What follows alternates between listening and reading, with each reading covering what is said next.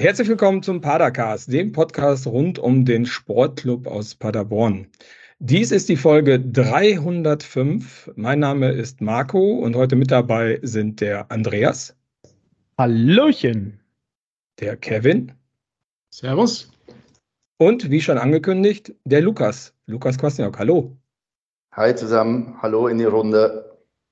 Ja, herzlich willkommen äh, zum zweiten Mal im Padercast. Also freut uns, dass du nochmal äh, uns beehrst mit deiner Anwesenheit. Ja, vielen Dank. Ich bin ein bisschen enttäuscht, dass ich nicht zur Jubiläumssendung eingeladen bin, ja, zur 300. Aber äh, das wollte ich nur mal am Rande erwähnt haben. Kleiner, Interessant, also, ja, Kevin, bitte. Wenn du die Folge zurückguckst, gab es Folge 299, äh, einhalb, 299, drei Viertel. Also wir haben versucht, es rauszuzögern, aber es war immer die Ansage, du möchtest gerne eine Woche später erst. Äh, gehört äh, tatsächlich zur Wahrheit dazu. Ich habe ja im Vorgespräch schon gesagt, äh, nach vier Siegen kommt man dann lieber in die Sendung. Hat sich ein wenig rausgezögert. Aber wir haben trotzdem genug Kritik gefunden, also keine Angst. Ja. keine Sorgen bei euch. genau. Also für die, die es nicht wissen, der Lukas war schon mal zu Gast und zwar am 21. Juli 2021 in der Folge 2000, äh, Entschuldigung, 236. Ähm, damals noch vor deinem ersten Zweitligaspiel in deiner Karriere. Ähm, also äh, schon eine lange, lange Zeit zurück. Ähm, wenn du so zurückguckst und äh, heute das siehst, was, wo, wo, du heute stehst, würdest du dir das damals träumen lassen, dass das so verläuft? Oder war deine Erwartungshaltung eine ganz andere? Oder? Was ich äh, irgendwas hätte ausmalen können, dann genau das. Wir haben, glaube ich, ein cooles erstes Jahr gespielt. Äh, der Umbruch war nicht so einfach. Haben dieses Jahr nochmal eine Schippe draufgelegt, klar, mit einer kleinen Delle, aber unterm Strich fühle ich mich einfach hier extrem wohl äh, habe eine tolle Mannschaft beisammen, habe ganz tolle Mitarbeiter um mich herum, die mir ganz, ganz viel abnehmen und äh, fühle mich in der Stadt extrem wohl und spätestens auch seit Libori wirklich angekommen. Okay, äh, davon musst du uns später nochmal erzählen. Aber bevor wir ähm, über die Volksfeste in Paderborn sprechen, ähm, du bist der erste Offizielle vom SCP, der das zweite Mal zu Gast ist. Also ist eine absolute Premiere. Also ähm, haben wir bis jetzt noch nie geschafft oder vielleicht auch nicht gewollt. Ich weiß es nicht bei dem einen oder anderen. Ähm, also freut uns, ähm, dass das äh, äh, wieder geklappt hat. Ähm, genau, wenn wir jetzt mal zurückschauen, jetzt können wir immer wieder ein bisschen zurückschauen zu dem, was du äh, vor anderthalb Jahren mal gesagt hast. Ähm, du hast damals gesagt, äh, dass du nach Paderborn gekommen bist, um was Langfristiges aufzubauen und dass es eigentlich in der Saison darum geht, den SCP zu stabilisieren und dann langfristig äh, nach hinten raus etwas aufzubauen, was vielleicht sich auch für höhere Aufgaben äh, empfiehlt. Also das Langfristige haben wir jetzt sogar vertraglich mit dir vereinbart, äh, bis 2025, wenn ich das richtig im Kopf habe, ähm, ist der Vertrag verlängert worden, was uns sehr freut. Ähm, aber wenn du zurückguckst zu dem, was du sagst, hast du es geschafft oder habt ihr es geschafft, den SCP zu stabilisieren? Ja, genau. Also ich würde das Wir definitiv äh, betonen. Da bin ich ein kleiner Mosaikstein.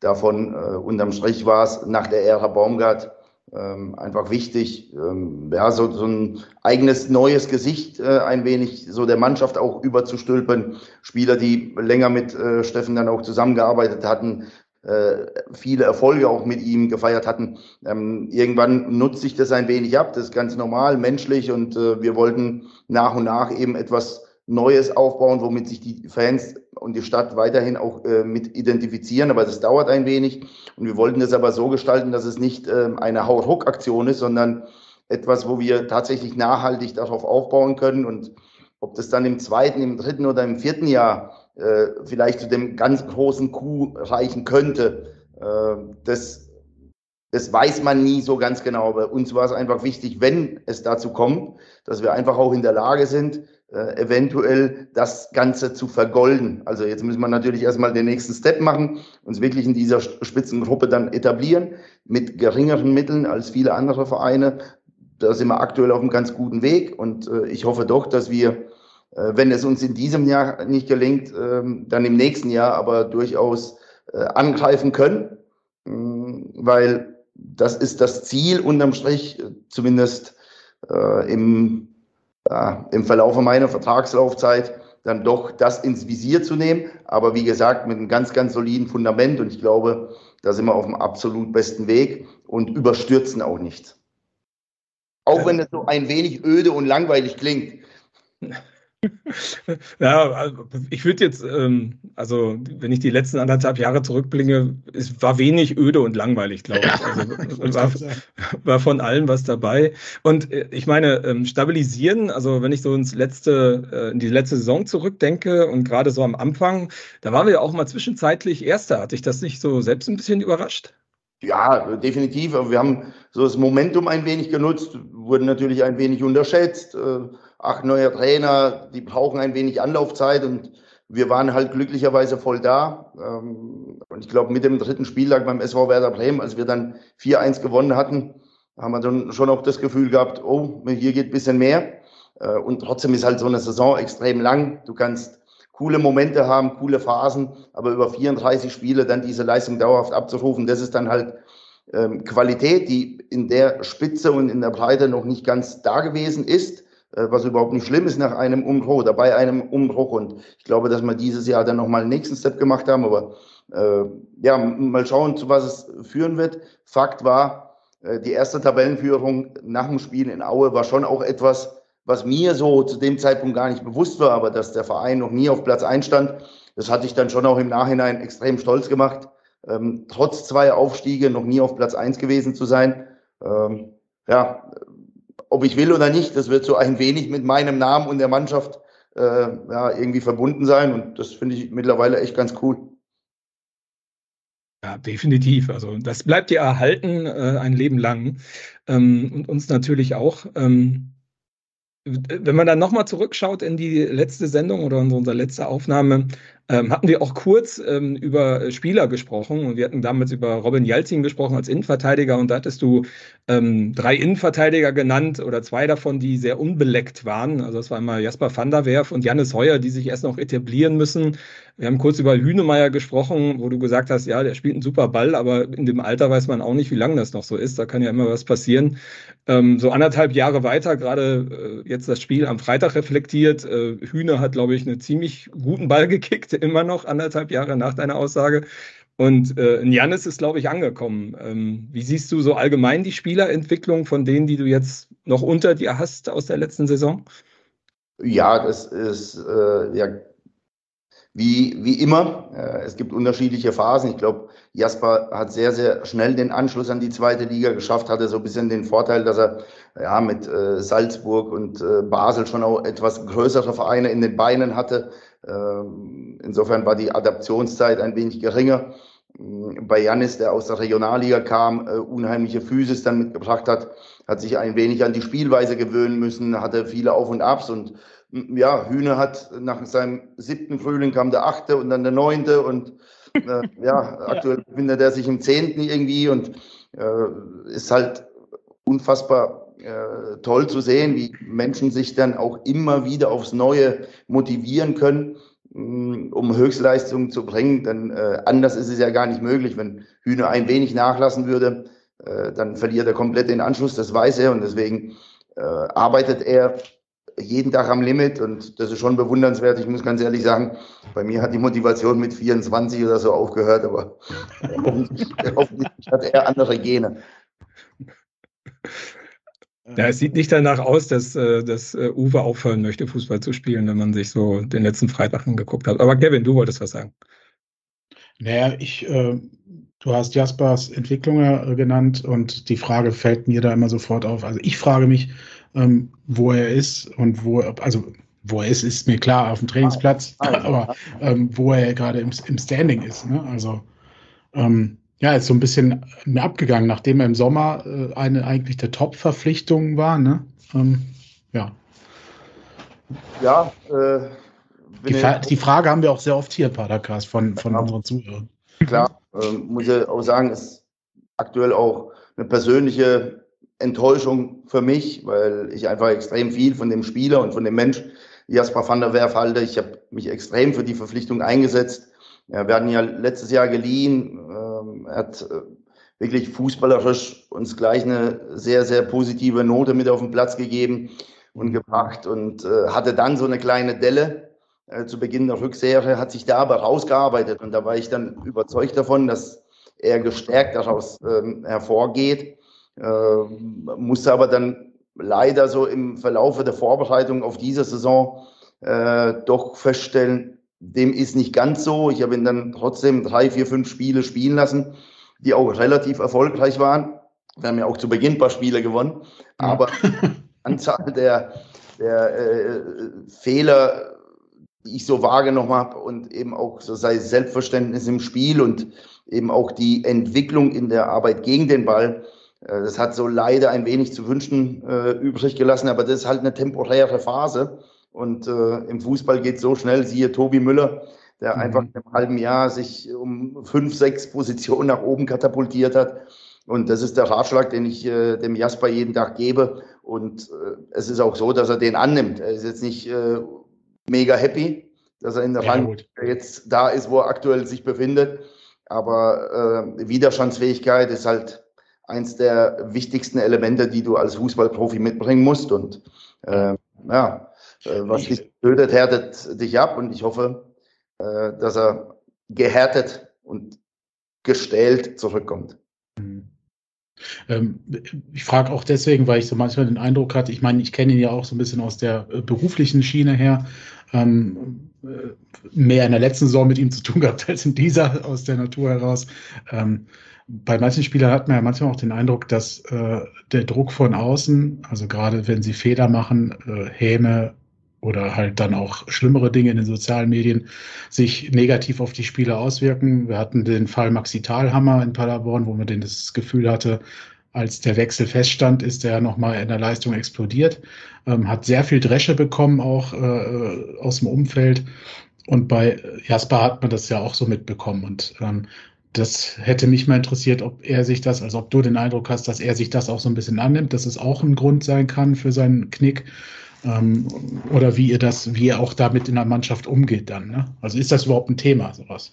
Ja, das äh, kann ich nicht ganz genau sagen, was in der Kabine so Thema ist. Ähm, mhm. Ich muss äh, einfach aus, äh, ja, auch aus Selbstschutz äh, sagen, dass ich in den sozialen Medien gar nicht unterwegs bin. Mhm weil das einfach mit den Menschen was macht. Ich glaube ja. dennoch, es ist Teil unseres Berufes äh, und jeder muss da einen eigenen Weg finden, wie er damit umgeht. Und wenn, wenn du damit halt nicht umgehen kannst mit der negativen Kritik, die dann kommt, die dann aus der Emotion oftmals ja auch entsteht, ja, dann musst du halt die sozialen Medien verlassen, auch wenn das für dich äh, vielleicht erstmal unsexy klingt. Oder du kannst es ab. Und ich glaube einfach, dass andere Menschen das besser können. Äh, ich wollte es gar nicht großartig prüfen, deswegen bin ich äh, einfach raus. Äh, okay. Äh, ich ein bisschen bekannter in Anführungsstrichen geworden bin. Aber ich glaube, dass in also allererster Linie dem Jasper so die eigene Performance zu schaffen macht. Ähm, mhm. Die Kommentare oder Meinungen in sozialen Medien oder Medien, das ist etwas, wie gesagt, das gehört zum Profi-Dasein dazu. Und ich glaube nicht, dass ihn das zu sehr beschäftigt, sondern eher okay. diese Tatsache, hey, ich war doch schon, ich war doch schon gesetzt. Jetzt muss ich noch. Gut, das, ja gut, das Gefühl dürften ja mehrere Spieler haben. Ähm, in jeder Mannschaft ne, ist das, hast du ja auch gesagt, das ist in der Natur dieser Berufswahl. Ich meine, was soll ein Torwart sagen, ähm, der ja viel weniger Chancen hat, äh, auf seine Einsätze zu kommen, wenn er nicht gerade die Nummer eins ist. Ne? Ja, Marco. Das war, fand ich gerade ganz interessant, deswegen habe ich da noch rein. Ich meine, äh, diese äh, Chancengeschichte, ähm, das passt ganz gut zum nächsten Thema. Ähm, ähm, letztes Jahr hast du noch relativ äh, viel durchgewechselt, hatte ich so das Gefühl, wenn man das vergleicht zu dem, was wir aktuell sehen, wo es ja relativ stabil ist und wo du eher reagierst auf Ausfälle, Wehwehchen, Sperren. Wenn du 21, 22 die Saison mit der aktuellen Saison vergleichst. Damals hast du gesagt, äh, du möchtest gerne Freestyle-artigen Fußball hier spielen. Ähm, ich, ich, ich, mag mal behaupten, es ist nicht alles Freestyle, sondern auch vieles äh, gewollt. Ähm, was waren die größten taktischen Änderungen, die du so siehst, die umgesetzt worden sind von der letzten Saison in die jetzige? Ja, im Endeffekt äh, ist es schon eine Verfeinerung äh, der ganzen äh, ja, Elemente. Wir haben tatsächlich in der vergangenen Saison die Grundordnung öfter gewechselt. Hing einfach auch damit zusammen, dass ja doch durchaus ein relativ großer Teil des Kaders noch vor meiner äh, Verpflichtung zusammengestellt worden ist oder Spieler noch da gewesen sind.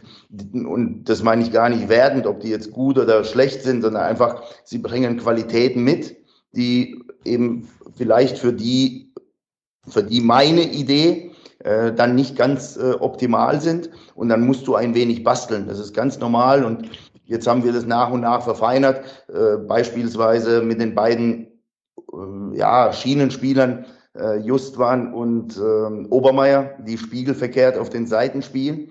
Da habe ich ein Fable für, weil ich einfach überzeugt davon bin, dass das Verwerten von Flanken eine der schwersten Aufgaben überhaupt ist. In der Jugend wird das gar nicht mehr trainiert, aber jeder will über Außen und Flanken. Nur das Verwerten ist extrem schwer. Also die Quote, nach Flanken ein Tor zu erzielen, ist extrem gering und deswegen ist so der Grundansatz eher von außen diagonal ins Zentrum zu spielen, um den kürzesten Weg zum Tor zu haben.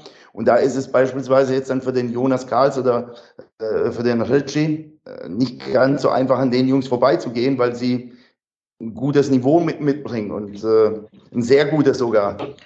Und das hat sich verändert. Und das war in der vergangenen Saison eben noch nicht ganz so gefestigt. Ähm, wir haben, glaube ich, unseren Ballbesitz verfeinert und sind einfach viel, viel mehr noch in die gegnerische Hälfte eingedrungen und können uns dort festsetzen. Das war in der vergangenen Saison kaum der Fall. Wir haben den Gegner meistens angelockt um dann, so doof es klingt, irgendwann mal den Ball hinter die Linie zu knüppeln, hinter die letzte, letzte Linie des Gegners.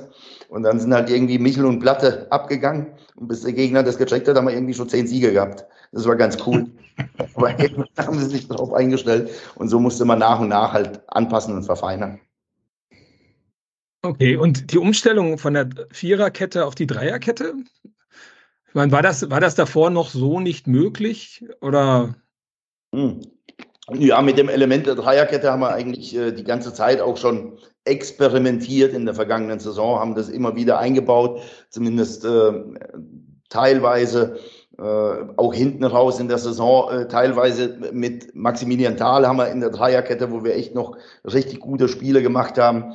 Mh, mit Philipp Clement dann auf der Sechs äh, und da hatte man schon eine gute und große Spieldominanz. Es hängt aber auch immer von den Innenverteidigern ab. Äh, es kommen so, so viele Elemente zusammen und deswegen war beispielsweise jetzt dieses Jahr im Winter der Transfer von Bash äh, schon auch nochmal so, so ein ja, Glücksgriff, weil er halt mit dem linken Fuß aus der Halbposition angehen kann und das Spiel initiieren kann. Das macht uns nochmal variabler. Ähm, ja, und deswegen hat sich diese Dreierkette zumindest mit dem Ball schon auch ja, verfestigt die ist schon ein wenig in, in Stein gemeißelt und gegen den Ball variieren wir das aber nach wie vor. Also manchmal agiert dann der Julian Justwa ein bisschen höher und Rafa Obermeier tiefer und deswegen dann auch mal mit vier gegen den Ball. Äh, aber das ist auch etwas, was die Fans eher, glaube ich, langweilt. Äh, deswegen will ich gar nicht zu sehr ins Detail gehen, aber wir wollen da nicht komplett steif und festgefahren sein.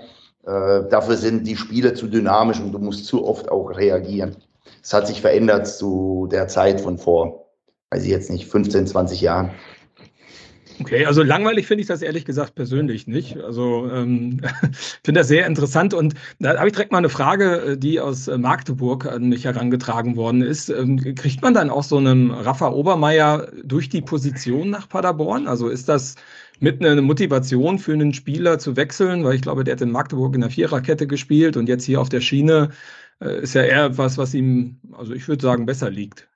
Ja, unterm Strich ist es aber schon auch so, dass Magdeburg einen sehr, sehr speziellen Ansatz hat. Ähm, die spielen mit den Außenverteidigern tatsächlich so, als ob sie mit einer Dreierkette spielen würden, weil der Spieler in der Dreierkette ist eigentlich bei denen der Torhüter. Deswegen passt Rafa Obermeier extrem gut in unser Anforderungsprofil. Äh, ein Spieler, der zwar schon ein paar Schlachten geschlagen hat, also ein paar Jährchen auch auf dem Buckel hat, aber eigentlich noch gar nicht sein Spielalter noch gar nicht seinem Lebensalter entspricht.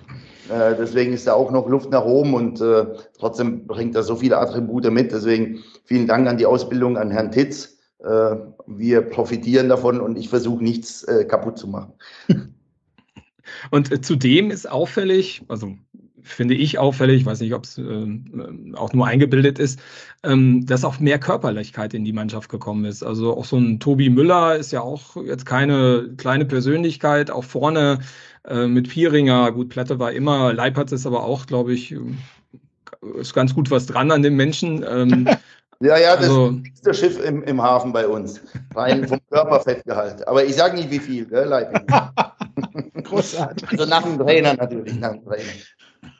Also ist ja auch etwas, was uns in der Vergangenheit so ein bisschen gefehlt hat. Ähm, also nochmal die Körperlichkeit, die andere Mannschaften mitbringen. Gerade wenn du jetzt mal eine Klasse höher guckst, ist ja ähm, durchweg ähm, alles irgendwie 15 Zentimeter größer zumindest. Also ähm, ist auch etwas, was sich geändert hat bei uns, oder? Äh, ja, äh, Größe und insgesamt die ähm, Laufintensität, darauf haben wir schon äh, großen Wert gelegt. Also wir haben mit beispielsweise, weil wir es jetzt von ihm hatten, Obermeier, aber auch äh, Conte, äh, zwei Spieler, die einfach sehr viel Tempo mitbringen, Tachi, sehr viel Tempo, ähm, ja, so wie du sagtest, Pierringer Körpergröße, aber um Maxi Rohr haben wir ja dann auch nochmal nachverpflichtet, der der einfach so eine körperliche Wucht mitbringt und trotzdem Fußball spielen kann. Also äh, Fakt ist, wenn die Jungs groß sind und nichts mit dem Ball taugen, äh, dann sind wir trotzdem der falsche Verein für sie. Äh, aber so diese Kombi, ordentliche Größe oder ordentliches Tempo und jetzt nicht komplett in Scheidung lebend mit der Murmel, das äh, ist dann ein Paderborn-Spieler.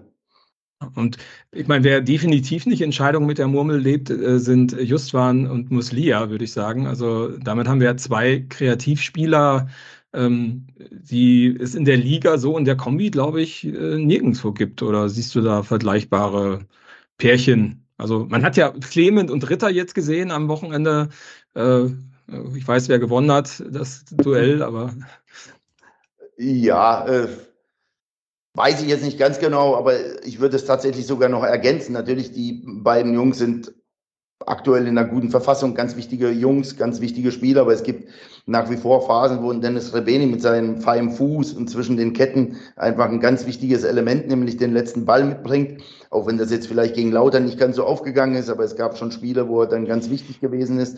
Ähm, Sebastian Klaas, den ihr alle noch sehr, sehr wenig gesehen habt, aber der das schon angedeutet hat, auch ein ganz, ganz feiner Fußballer, auch Niklas Natsch, den wir jetzt aus der Regionalliga äh, geholt haben. Und ich glaube, in diesem Bereich ähm, ja, Spieler mit feinen Füßchen. Davon profitieren dann unsere Tiefgänger, unsere Stürmer, Bieringer, Platte, ähm, Conte, Leipert. Da haben wir dann schon ein paar, die die äh, ja, Bälle auch verwerten können. Und ich bin natürlich dankbar, dass die Jungs bei mir in der Mannschaft sind. Man darf nicht vergessen, nicht nur, dass sie mit, ja, wirklich mit dem Ball verheiratet sind, sie können auch unterschiedliche Positionen spielen und sind jederzeit anpassungsfähig, was die Positionierung angeht. Also du kannst äh, mit Justwan oder Muslia eher auf einer Doppel-6 spielen. Das ist dann zwar sehr offensiv, aber es geht. Haben wir jetzt gegen Lautern auch gemacht. Du kannst aber auch auf dem Halbraum spielen. Du kannst über die Schiene kommen. Das äh, ja, sind Spieler, die ich am meisten liebe, die äh, gute Dynamik haben, kicken können, verschiedene Positionen spielen und nicht abheben. Aktuell äh, sind sie da auf einem ganz guten Weg. Ähm, und äh, ich bin happy. Wie, wenn ich mal kurz jetzt reinhaken darf, ähm, wie happy bist du denn, dass das über den Winter auch sich so gut entwickelt hat? Also man hatte ja, also wir haben ja vorhin, hast du ja selber gesagt, ihr seid super in die Saison gekommen, äh, sogar einen Rekord äh, aufgestellt für den besten Saisonstart quasi in der Vereinsgeschichte. Ähm, und dann äh, die letzten, ja, ich sag mal fünf Spiele der Hinrunde ging das von den Ergebnissen her steil bergab. Ähm, da kann man jetzt natürlich auch einmal die Angst bekommen, im Winter, boah, die Pause ist so lang, äh, bleibt es in den Köpfen hängen oder nicht? Und B, muss ich da noch mal jemanden kaufen? Ne? Und äh, mir ist aufgefallen, ihr habt ja nicht wirklich viel getan auf dem Transfermarkt. Im Gegenteil, ihr habt ja jetzt mit Klefisch und Klaas zwei Leute gehabt, die ja bisher, also die sind ja eigentlich neu. Ähm, und äh, habe dann Humphreys noch äh, durch eine glückliche Fügung äh, dazu bekommen. Ja, wie hast du das gesehen über den Winter? Hattest du ähnliche Bedenken aus Trainersicht jetzt, dass sich nach dem Endspurt, nenne ich es jetzt mal äh, in Anführungsstrichen, das verfestigt über anderthalb Monate oder wie habt ihr da gearbeitet dann? Ja, das kannst du vorher tatsächlich ja nie ganz genau beantworten, aber äh, grundsätzlich war es erstmal so, dass man das differenzieren musste. Ich fand, mh, dass das äh, viertletzte Spiel gegen den HSV äh, ja noch ein sehr gutes gewesen ist. Das war ja. aber so ein bisschen der Gamechanger, weil wir das Gefühl hatten, gegen die ganz großen Teams gewinnen wir nicht. Also immer wenn es um so ein Spitzenspiel geht, äh, ziehen wir den kürzeren, egal ob wir gut spielen oder nicht so gut spielen. Mhm. Ähm, das hat was mit der Mannschaft gemacht und hinten raus gab es aber noch eine englische Woche. Und wenn du da mit so einer, ja, bisschen, bisschen negativen Stimmung, will ich jetzt mal sagen, so in den Köpfen der Jungs, ähm, das Selbstvertrauen ist ein bisschen geringer äh, und dann fährst du nach Heidenheim, dann kriegst du mal auf gut Deutsch gesagt richtig den Allerwertesten aufgerissen. Äh, dann macht das echt was mit der Mannschaft und das hast du gemerkt in den letzten beiden Spielen. Dann kam die unglückliche rote Karte und in Nürnberg war dann einfach der Akku leer. Also in einer Woche haben wir sehr, sehr mhm. viel. Dann auch, äh, ja, die, die Terminlegung war in dem Falle einfach auch unglücklich. Ja, vor allem, wie du sagst, im Endeffekt ist das alles innerhalb von zwei Wochen passiert, ne? Also, äh, also die letzte Woche, da waren sieben Tage, hast du drei Niederlagen ja. auf einmal auf dem Konto ja. und denkst, boah, shit, äh, hätte man doch nur irgendwie das jetzt strecken können, damit die Jungs sich ein mhm. wenig tun können. Aber du kannst es dann nicht mehr ändern, nicht mehr beeinflussen. Äh, und trotzdem gab es im Verlauf der Vorbereitung, die an sich gut war, aber sie war nicht optimal, äh, gab schon auch ein, zwei Phasen, unter anderem das Spiel gegen Murcia, äh, wo ich den Jungs irgendwann auch mal ein Video gezeigt habe, über sechs, sieben Minuten. Und das mache ich in der Form nie, wo ich einfach das Spiel habe laufen lassen, habe gesagt, Männer, mhm. das ist nicht die Mannschaft, die ich lieben gelernt habe. Das ist nicht die Mannschaft, die mir versprochen hat, die sich selbst versprochen hat, immer alles zu geben, sich den Arsch aufzureißen, Gas zu geben, egal ob im Testspiel, Training oder Punktspiel, egal ob du vorne liegst oder hinten liegst, ob mhm. die Phase schwer ist oder leicht ist. Und ich glaube, dass so ein Blick in den Spiegel manchmal ganz gut ist. Und ich glaube, die Jungs haben sich für die Phase, die ich ihnen gezeigt habe, auch ein wenig so geschämt ist ein großes Wort, aber die haben sich so äh, ja, auf dem falschen Fuß ertappt gefühlt. Mhm. Äh, und das hat aber ganz viel in uns ausgelöst, äh, weil auch wenn das letzte Testspiel dann gegen Arminia in Anführungsstrichen nur 1-1 ausging, aber die Haltung, der Geist, die Bereitschaft der Mannschaft, wieder zu arbeiten, füreinander da zu sein, äh, Elemente umzusetzen, die Basiselemente des Fußballs an den Tag zu legen, die war von diesem Tag an auch wieder zu 100 Prozent gegeben. Und da war ich dann wiederum guter Dinge, ja, wir können wieder einen guten Run bekommen. Dass es jetzt vier Siege geworden sind, machen wir uns nichts vor, da ist auch ein Quäntchen Glück dabei. Ja, gut, aber. Aber das haben wir uns irgendwo auch erarbeitet und Eben. schämen müssen wir uns dafür jetzt nicht. Es, nee. es war das Glück des Tüchtigen, hieß es äh, in einer der letzten Folgen mal. Ja, ich glaube tatsächlich, dass wir halt äh, grundsätzlich erstmal ins Spiel gehen und sagen, wir wollen es eher gewinnen, als dass wir halt einen Punkt mitnehmen. Und äh, wir spielen beim KSC, der Platz ist nicht berauschend. Und äh, irgendwann stehst du vor der Entscheidung, so als Trainer, Julian Nussmann war ein bisschen, ein bisschen unsauber geworden. Ich hatte das Gefühl, dass er ein bisschen müde wird. Äh, und dann überlegst du, bringst du Marco Schuster oder bringst du Richmond Tachi? Mhm. Das macht ja auch was mit einer Mannschaft und du spielst ja. Steht 0-0, dann kannst du auch sagen, komm, den Punkt nimm wir erstmal mit. Äh, dann haben wir den Negativtrend gestoppt, der vier Niederlagen. Und äh, da habe ich aber dann gesagt, nee, mach mal touchy. Da hat es mit dem Tor direkt nichts zu tun gehabt. Aber ich glaube, das ist halt so die Herangehensweise, die Paderborn ausmacht. Und das müssen wir uns, unabhängig von meiner Person, unabhängig von den Spielern, die aktuell da sind, das muss sich Paderborn bewahren, dafür zu stehen. Mhm. Wir wollen gewinnen und äh, nicht, wir wollen einen Punkt holen. Ja, du hast ja. ja. auch in der ersten Folge gesagt, ähm, du gehst lieber Risiko, als dass du auf Nummer sicher gehst. Also ähm, ja, das, was du gerade gesagt hast, passt ja ganz gut. Also ähm, ich habe noch eine Frage zu, zu dem ähm, Ende der Rückrunde. Und zwar hattest du da mal gesagt, dass der Raum um Ron Schallenberg immer größer geworden ist. Was meintest du damit konkret? Ja, es war so, dass durch die Verletzung von äh, Klaas und Klefisch und auch äh, Marcel Melem, der zu Beginn der Saison nicht dabei sein konnte, im Trainingslager dann mit seiner Wade Probleme hatte, Marco Schuster zu Beginn da war, dann aber doch äh, auch wieder ausgefallen ist, weil er Probleme hatte, so im Adduktoren, Bauchmuskelbereich. Ähm, wir hatten keinen so adäquaten Sechser zu dem damaligen Zeitpunkt. Äh, zumindest aus meiner Sicht nicht. Jetzt äh, kann man sagen, ja, Maxi Rohr, der spielt ja jetzt auf der Sechs. Zum damaligen Zeitpunkt habe ich ihn ja gar nicht gesehen.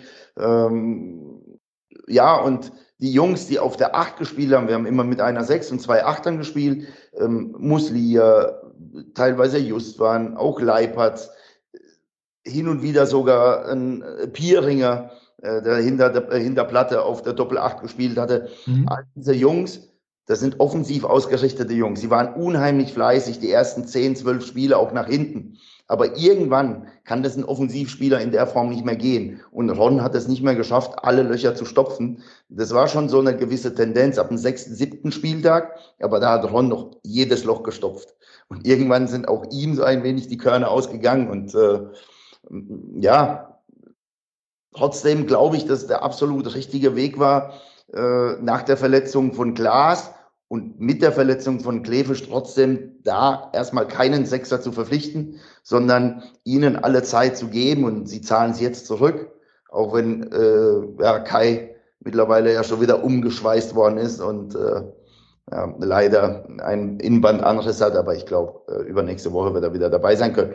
Ähm, aber auf die Jungs zu warten und zu sagen, hey, wir kriegen das hin, vielleicht nicht über 17 Spiele, ich hätte mir das auch gewünscht, über 17, aber äh, ja, das ist der Fußball, das ist auch der Weg des SC Paderborn, zu sagen, wir haben Spieler verpflichtet, wir haben uns für ihn entschieden und man muss einfach sagen, wenn man jetzt dem Kai Klefisch irgendeinen Namen noch vorgesetzt hätte, weiß nicht, ob er mit der gleichen Motivation nach so einer langen Verletzung auch zurückgekommen wäre. Und jetzt sind wir einfach happy, dass er bei uns ist, weil, glaub mir eins, es ist einfach ein verrückter Vogel. Aber im positiven Sinne. Der will jedes jedes Trainingsspiel will er gewinnen. Ja, so eine positive äh, Aura, so eine positive Grundbegeisterung in seinem Leben, in seinem Spiel.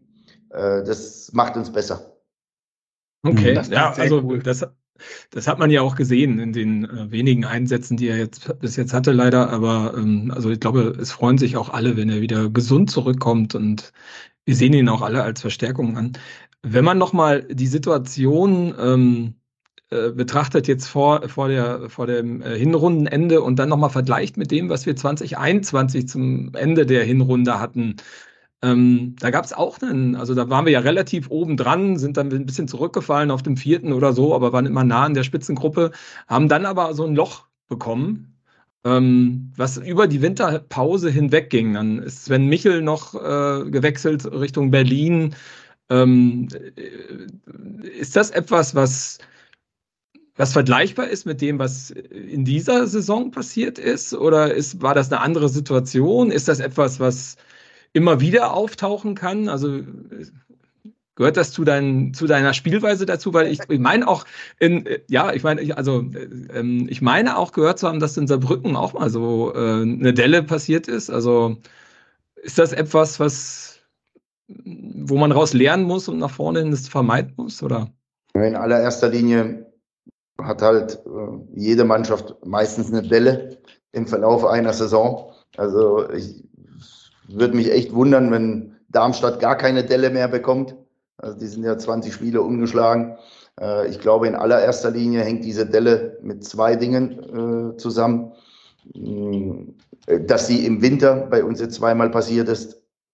Das ist die, ähm, auch wenn das kaum jemand gerne hört, aber das ist die Verschlechterung der Rasenqualität. Das ist für eine Mannschaft, die das Fußballspielen liebt, die das Spiel machen will, ein ganz, ganz großer Nachteil, wenn der Platz schlecht wird. Äh, das, mhm. das gibt's ja auch nur im Fußball, dass man äh, über den Untergrund ja nicht schimpfen darf. Aber das ist das Element, auf welchem wir uns jeden Tag befinden, auf welchem wir spielen. Das ist wenn man sich die Top-Spiele anschaut, da liegt der Platz wie ein Einser da. Und ich kann das auch nicht verstehen, dass Vereine viel Geld in die Hand nehmen für irgendwelche abgehalfterten Kicker und auf irgendeiner äh, Schwimmbadwiese Fußball spielt. Das kann ich einfach nicht verstehen. und, und, und, äh, da muss ich lachen. Also weißt du, wo wir vor ein paar Jahren trainiert haben? Ja, wo, wo André Breitenreiter mit Paderborn aufgestiegen das ist. Das war genau eine Schwimmbadwiese. Das ist tatsächlich ein großer Nachteil. Also ähm, ist nun mal so, weil wir uns halt darüber definieren. Und zum Zweiten ist es so, dass die meisten Neuverpflichtungen, die wir ja tätigen, Jahr für Jahr, aus unterklassigen Ligen kommen. Und dann ist es immer so, dass du erstmal, wenn du sehr schnell adaptierst, siehe Hoffmeier, dass du erstmal da auf einer Wolke schwimmst und äh, schwebst und ähm, naja, auf der Wolke schwimmen, das wird schwer, aber naja, auf einer Wolke schwebst und ähm, irgendwann holt dich die Realität ein. Der Gegner stellt sich darauf ein, isoliert dich immer weg, du bist nur noch auf deinem linken Fuß, musst jedes Mal abkappen. Und dann musst du neue Elemente in deinem Spiel finden. Du musst dich da wieder befreien. Und es ist dann kein Zufall, dass es immer so um den 12., 13. Spieltag bei den Jungs passiert, in der Summe. Mhm. Uns fehlt dann so ein bisschen der Anker. Und deswegen ist so ein Hühnemeier so wichtig gewesen in der vergangenen Saison und auch in dieser Saison, weil weil er das einordnen kann, weil er den Jungs sagen kann, hey, das ist normal. Ich würde mir das auch anders wünschen. Und das meine ich mit Verbreitern des Fundaments. Wenn wir dann nach und nach mehr Spieler halten können und weniger Jungs aus der Regionalliga und dritten Liga holen müssen, nicht mehr acht, sondern vielleicht nur noch fünf, dafür vielleicht aber ein oder zwei gute aus der, richtig gute, so alle Leiperts aus der zweiten Liga, die schon ein bisschen was vorzuweisen haben, dann wird diese Delle auch sanfter ausfallen. Da bin ich überzeugt von. Aber das sind zumindest für mich die beiden Erklärungen.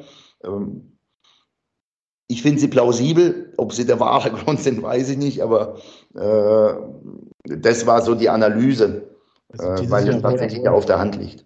Dieses Jahr wurde der Rasen ja zumindest getauscht, ohne dass du was sagen musstest offiziell.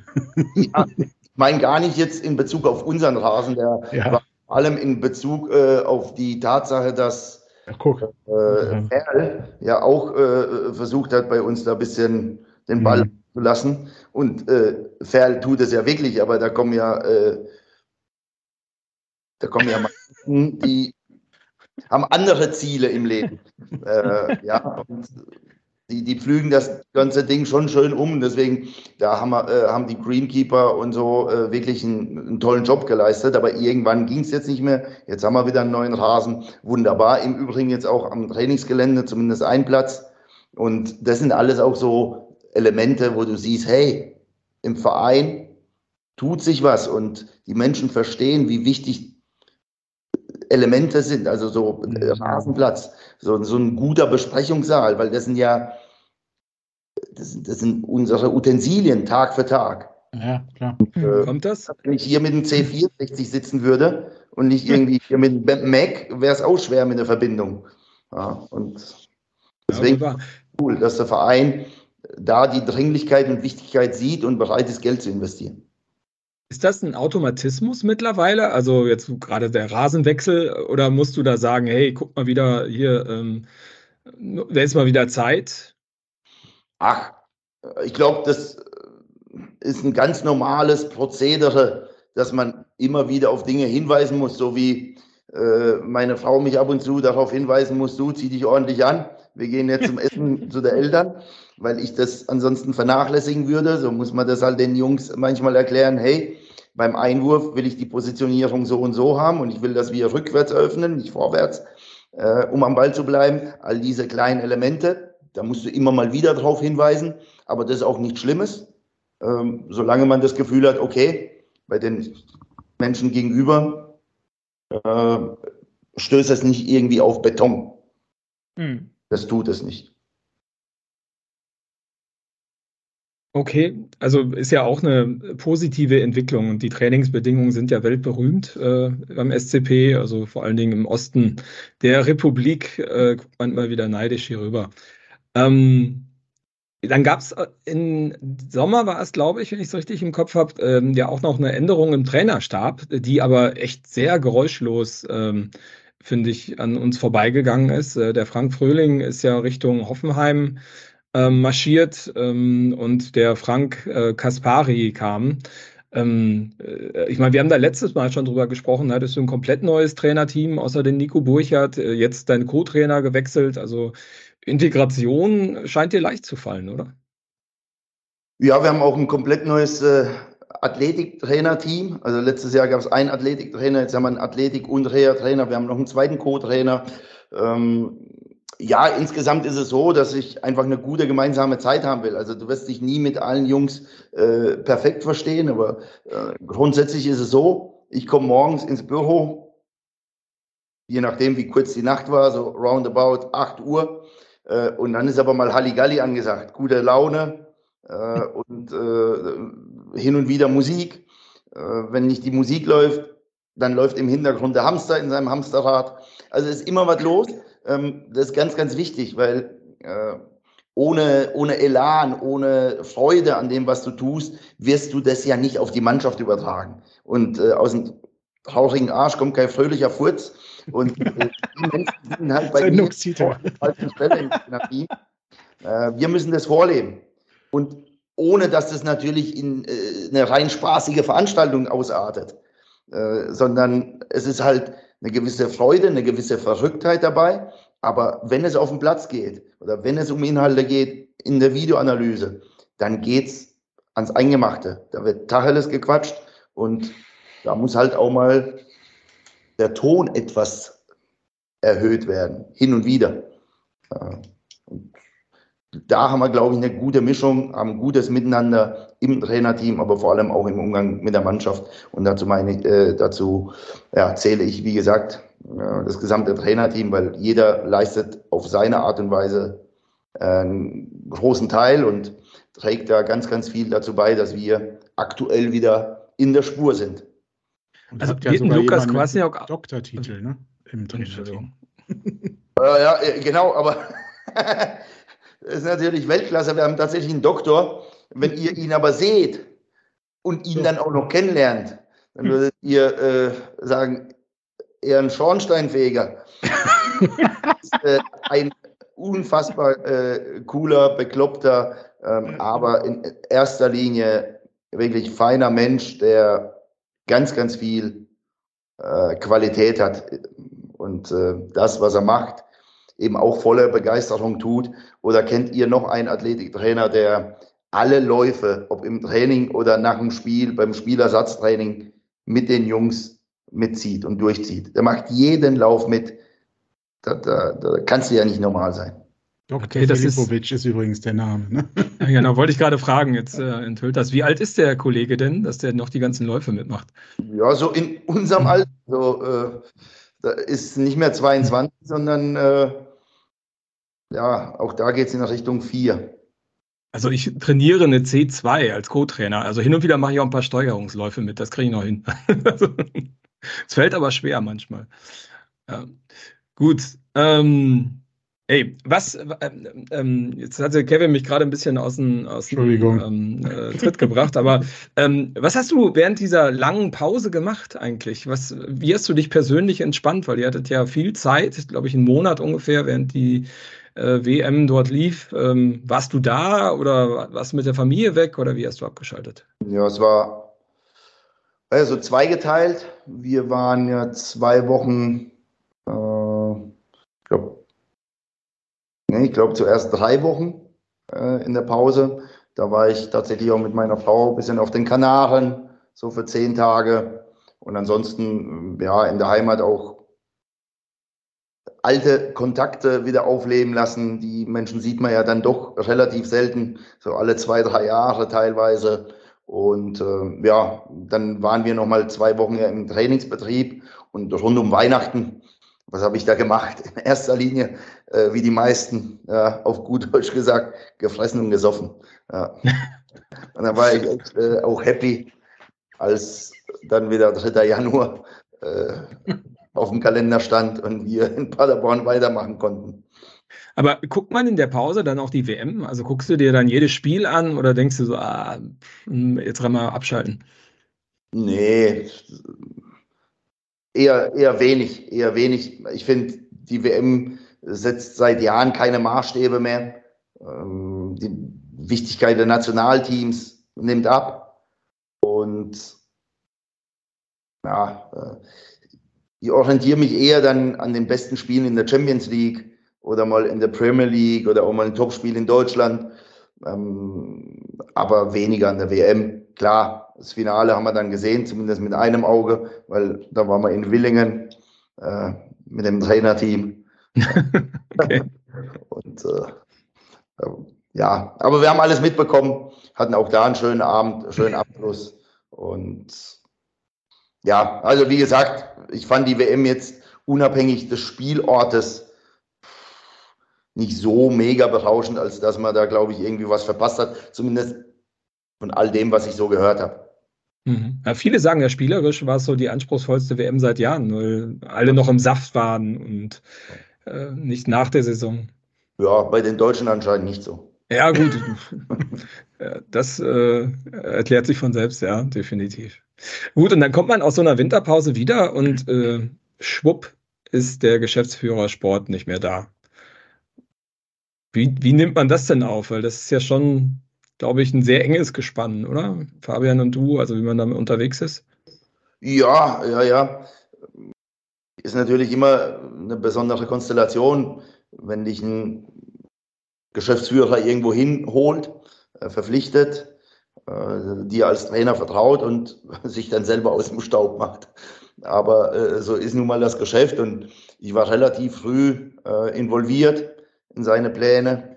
Habe das bereits auf den Kanaren dann von ihm erfahren, dass die Möglichkeit besteht und er das grundsätzlich gerne machen würde. Und dann war mir klar, dass im Januar jemand anders da sein wird. Aber äh, ja, so wie ich äh, zum Fabian nach wie vor ein gutes Verhältnis habe und äh, wir hin und wieder mal telefonieren. Also ich traue mich nur nach Siegen bei ihm anzurufen, deswegen jetzt erst äh, einmal angerufen.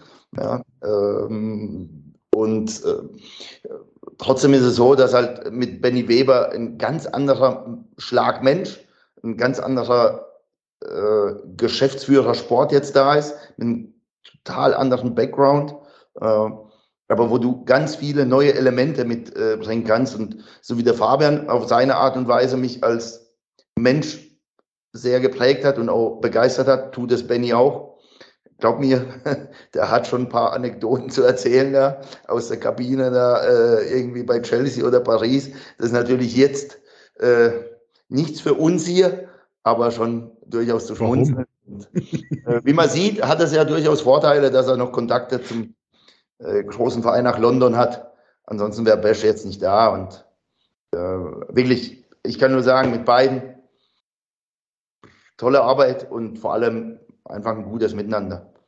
Aber äh, ich meine, äh, nochmal zum, zum Fabian Wohlgemuth, äh, unabhängig von der per Person, ist es geiler, einen Absteigs, abstiegsgefährdeten Erstligisten ähm, dort zu arbeiten, als einen aufstiegsrelevanten Zweitligisten äh, zu haben?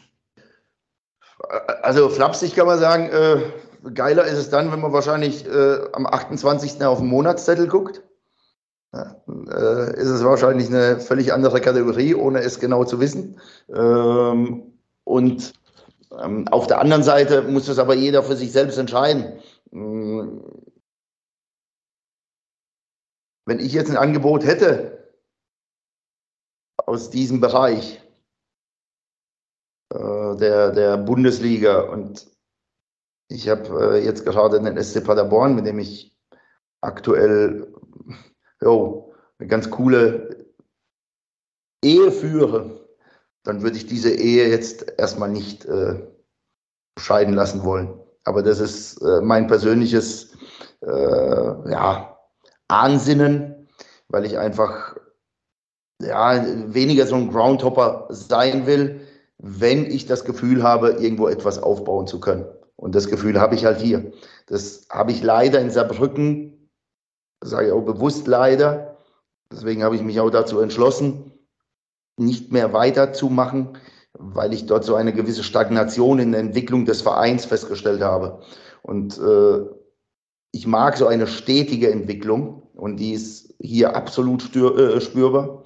Und deswegen kann ich das für mich jetzt aktuell äh, ausschließen, dass ich das gemacht hätte. Aber äh, für den Fabian gab es Gründe und äh, das ist völlig legitim.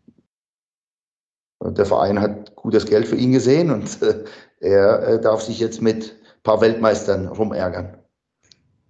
Wie, wie siehst du das denn so, das Thema Fußball und Geld? Weil, ich meine, du hast ja gerade gesagt, mit dem 28. Ich meine, da brauchen wir uns nichts vormachen. Jeder freut sich, wenn die Zahl möglichst groß ist auf dem, auf dem Monatszettel. Ähm, aber es nimmt ja schon teilweise sehr groteske Züge an, jetzt nicht in der zweiten Liga und auch nicht beim VfB Stuttgart, aber wenn man sich anschaut, was da ganz oben passiert, ähm, was für Summen da aufgerufen werden, was da auch für Gehälter bezahlt werden, ähm, wie siehst du das so? Ist das alles noch moralisch vertretbar? Alles grenzwertig. Also ich muss sagen, ich hätte nie gedacht, äh, als ich irgendwann mal als Verwaltungsangestellter gearbeitet habe, dass ich jemals so viel Geld verdienen kann, äh, wie ich das aktuell tue. Und äh, das ist äh, so kaum messbar, äh, auch schon in der zweiten Liga. Und mhm. ich glaube, die Gier hat die Welt verändert. Und ähm, vielleicht sollten wir uns auch ein wenig um die Seele kümmern. Das wird relativ schnell vergessen. Äh, lechzen immer nach mehr und noch mehr und noch mehr.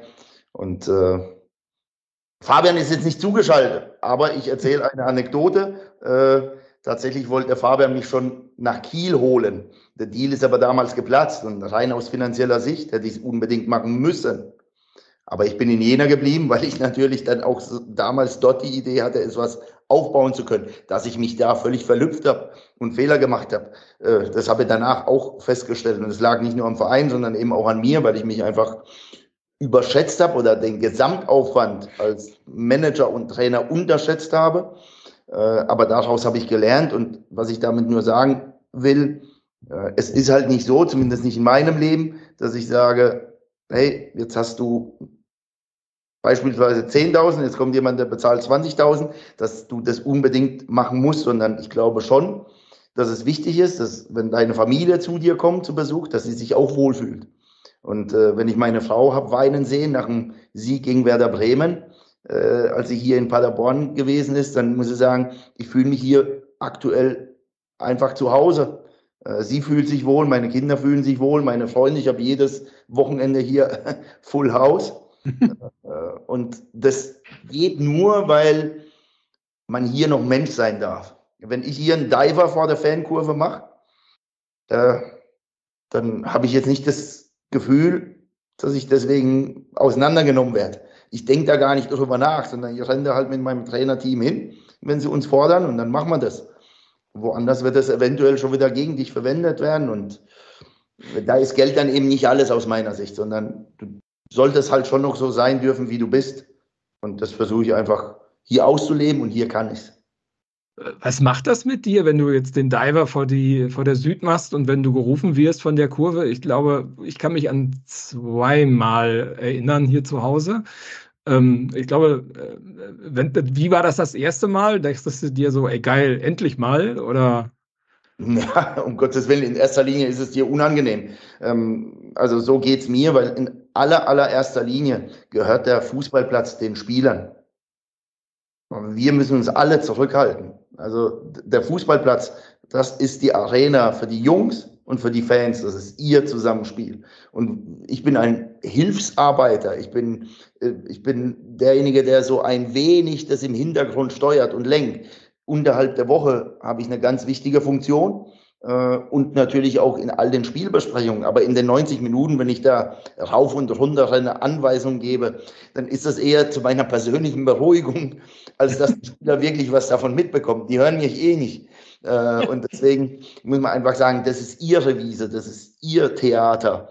Und mhm. da habe ich dort nichts verloren. Und wenn dann dein Name gerufen wird, und ich bekomme das in der Kabine gar nicht mit, aber dann bringen das halt Mitarbeiter äh, mit, diese Info. Und ja, mir war es einfach nur wichtig, die beiden Male vor die Kurve zu gehen und das gemeinsam im Trainerteam zu machen. Äh, weil am Ende muss ich entscheiden, am Ende muss ich, trage ich die Verantwortung, aber ich weiß um die gesamte Arbeit der, der Jungs im Hintergrund und deswegen entweder wir als Team oder gar nicht, habe ich gesagt. Und dann konnten sie nicht anders und mussten halt äh, ja auch den Bauchplatscher machen.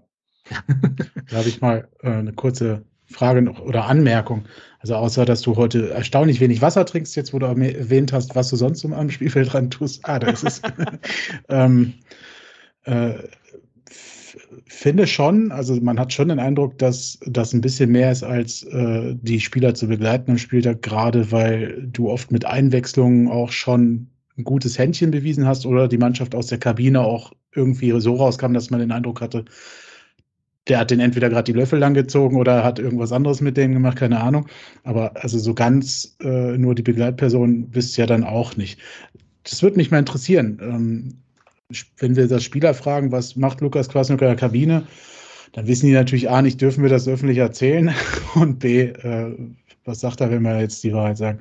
Äh, was macht Lukas Kwasniok denn, wenn es äh, zur Halbzeit gegen Heidenheim die, das böseste Spiel der, der Hinrunde gab? Ja, das war das einzige Mal, wo äh, sie auch echt durchbeleidigt habe. durchbeleidigt. ähm, ja, äh, ansonsten geht es normalerweise immer um Inhalt. Mhm. Deswegen ist halt ein Analyst ganz wichtig, die Co-Trainer, die dann äh, einzeln mit den Jungs sprechen, der zweite Co-Trainer, der über die Standards nochmal spricht, die man dann schon in der ersten Halbzeit hatte. Es geht immer um Nuancen.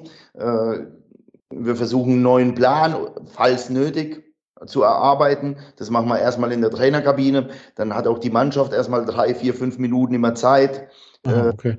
äh, ja, sich selbst sozusagen auch Hinweise mit auf den Weg zu geben. Und dann komme ich in die Kabine, zeige zwei, drei Szenen, wenn technisch möglich. Vor allem bei Auswärtsspielen ist nicht immer ganz so einfach mit mobiler Leinwand. Und dann passen wir eventuell was an an der Tafel ja, und dann gehen die Jungs raus. Ähm, da gibt es aber kein, ja, mhm. keine, keine Geheimnisse. Äh, also ja. Geheimnisse nach dem Spiel, die wären viel, viel interessanter, wenn sie die verraten würden. Also in der Halbzeit keine großen. Also ob da Bier getrunken wird oder nicht, oder was? Ja, das ist ja kein Geheimnis, das ist obligatorisch. Ja, ja ich wollte gerade sagen. ja, okay. Ja gut, aber es klingt ja schon so, dass ihr da einiges, also ich meine, vierte Stunde ist ja auch überschaubar, ne? Also ich meine, wenn du sagst, ihr geht erstmal, bis ihr drinnen seid, ist ja allein schon wieder Zeit rum. Und dann äh, sagt der Herr vom, vom, vom Fernsehsender ja auch schon, hier, Leute, gleich geht's weiter. Um, ähm, ja, stelle ich mir schon äh, spannend vor, aber wahrscheinlich, wenn man betroffen ist, fliegt die Zeit einfach vorbei, ne? Und die Jungs sind ja auch nicht so aufnahmefähig. Also mhm. bei Informationen, wie gesagt, eventuell eine Systemumstellung und wenn es nur im Anlaufen äh, der Fall ist, aber, aber nicht mehr und nicht weniger. Und, äh, ja, und dann gehen wir raus und wissen um unsere Qualität, dass wir von der Bank nachlegen können. Und da glaube ich nicht, dass es das glückliche Händchen ist, sondern einfach auf Dauer gesehen äh, ist es die Qualität der Jungs. Ja, klar, natürlich auch. Tatsache, dass wir halt mittlerweile fünfmal wechseln dürfen. Da, da, hast du als Trainer die Wahrscheinlichkeit ist halt höher als bei drei. Ja, und gefühlt dann auch immer noch paar äh, stärkere Stürmer aufs Feld bringen könnt, die andere Mannschaften nicht auf der Bank sitzen haben. Ne? Aber wir haben da einfach ein äh, relativ breites Portfolio. ja, nee, das ist schön ausgedrückt. Ne? Ähm, jetzt waren wir gerade bei Ritualen. Ähm, ich hätte hier noch eine Frage. Ähm, hast du ein Spieltagsritual? Weil so nach anderthalb Jahren, also zumindest bei Heimspielen, Steffen Baumgart hat vorher immer seine Frau nochmal angerufen, hat er uns mal erzählt. Also hat sich bei dir auch was eingebürgert? Nö, nicht wirklich. Also aktuell habe ich zwar immer so eine schwarze, zerrissene Jeans an, aber das hängt in erster Linie damit zusammen, dass mir aktuell nur zwei passen. Äh, und äh, ja, bei Schwarz sieht man die, die, die Flecken nicht so sehr. Und äh, ja, weil ich hier keine Waschmaschine habe, sondern die Wäsche dann immer mit nach Karlsruhe nehme, wo, sie, wo meine Frau die dann wäscht, äh, trage ich halt die schwarze. So, und mit der haben wir halt jetzt ein paar Spiele gewonnen. und dann trage ich die halt mal weiter. Aber die wird zwischendurch noch gewaschen, oder? Ja, äh, also jetzt habe ich den Diver gemacht und jetzt musste ich diese Hose auch tatsächlich äh, hier, unserem Bodo. Bodo, ich wollte gerade fragen. In die Waschmaschine. Jetzt weiß ich aber nicht, ob sie mir danach noch passen wird. Ich habe da echt Bedenken. Ach, Bodo macht das doch schon so lange. Wobei, der wäscht die Jeans, ne? Der wäscht ja immer, ja. ja. Immer hier äh, Kochwäsche 90 Grad. Okay, gut. Also demnächst in der kurzen, Bescheid, kurzen nehmen wir die mit. Hm. Ja, genau. Gut, jetzt waren wir gerade bei, äh, mal wieder zurück hier zum, zum Drehbuch. Äh, jetzt waren wir gerade bei, bei Fabian Wohlgemuth. Ähm, Benjamin Weber, hast du schon ganz kurz was zu erzählt. Ähm, ist ja auch ein sehr ruhiger Typ. Ähm, so, wenn man ihn so hört, äh, zumindest äh, in öffentlichen Medien, ähm, hat er noch ein anderes Gesicht äh, nach hinten. Also, äh, du hast ja gesagt, Spaß, Agilität, Energie. In erster Linie ist er ein geiler Typ. Also, äh, ich muss äh, ehrlich sagen, ich habe äh, was ganz anderes erwartet. Man hört ja auch immer die Anekdoten von Thomas Tuchel, der Asket schlechthin. Ja, äh, so wollten es die Medien offensichtlich haben, haben ihn in der Schublade gesteckt und äh, er selbst tickt aber völlig anders. Dass er natürlich in der einen oder anderen Sache konsequent ist, das bin ich auch. Äh, dem ist so und dass er vielleicht an der einen oder anderen äh, Stelle auch mal angeeckt ist, äh, auch mit, mit Vorgesetzten, das ist ganz normal äh, gerade je höher du kommst. Aber äh, in erster Linie ist er ein Top-Trainer. Und äh, wenn ich so den Benny sehe, muss ich sagen, er ist für uns ein absoluter Top-Mann, der aber, sagen wir es mal so, lebensbejahend unterwegs ist. So wie mhm, okay. ich auch. Ich, ich würde fast schon sagen, unser äh, Vizepräsident gesagt hat, nicht nur lebens-, sondern genussbejahend. Also wir lassen es uns gut gehen, immer dann, wenn die Arbeit getan ist. Und da wird schon auch, äh, da werden die Boxhandschuhe angezogen, äh, da duellieren wir uns. Aber er hat immer tolle Ideen, inhaltlich, aber als Typ ist er wirklich für jeden Scherz zu haben. Äh, extrem sportlich, auch wenn wir ihm bisher damit noch nicht dienen konnten. Ähm, da, da steht noch was aus, da ist noch ein bisschen was offen. Aber ja, freut mich für ihn, dass auch seine Familie jetzt da ist.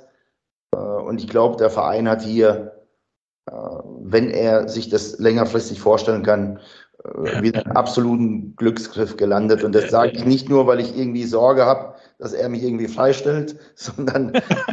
Wäre gerade komisch. Einfach, ja, ich muss sagen, bei meiner alten oder ehemaligen Arbeitsstelle wurde ja der Trainer auf Platz 1 entlassen. Man weiß nie. Ich glaube, Jupp Heynck ist auch schon mal als Champions League-Sieger oder sowas. Ne?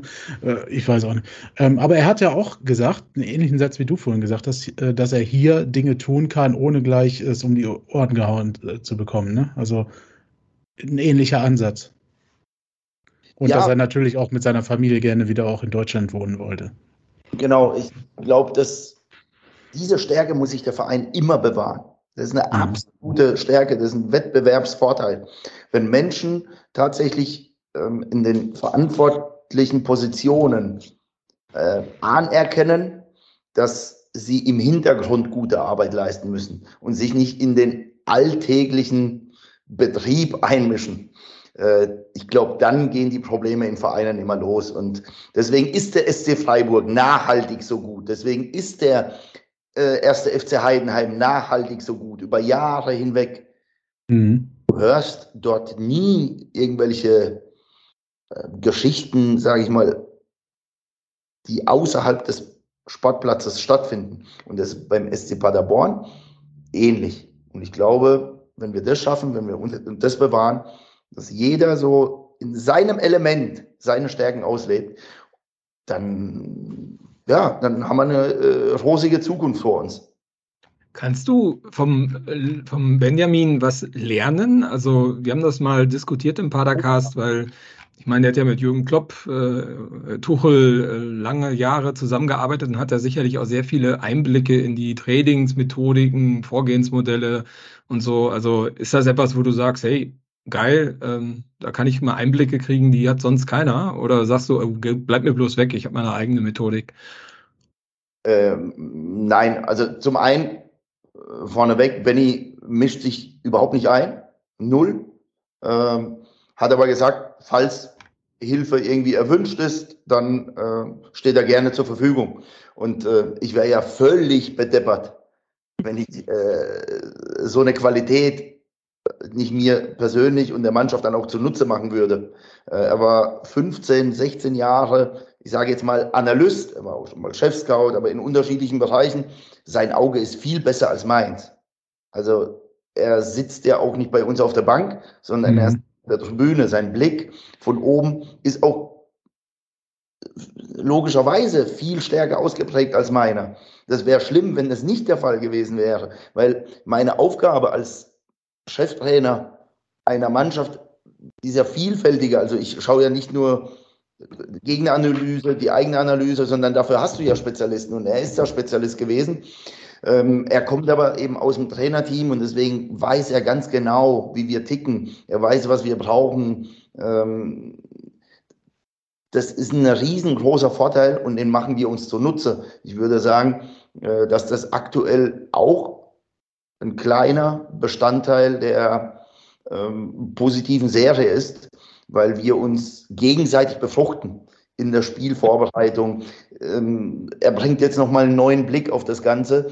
Äh, ist ja klar, äh, mit meinem aktuellen Analysten, mit dem Eduard Schmidt, nach anderthalb Jahren, er kennt mich jetzt schon aus dem FF, ich ihn.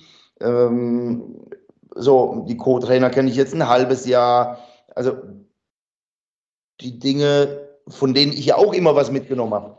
Das ist der, der Schöne. Von jedem nimmst du was mit. Und jetzt kommt der Benny und bringt natürlich von der großen, weiten Welt ganz viel mit in den Verein.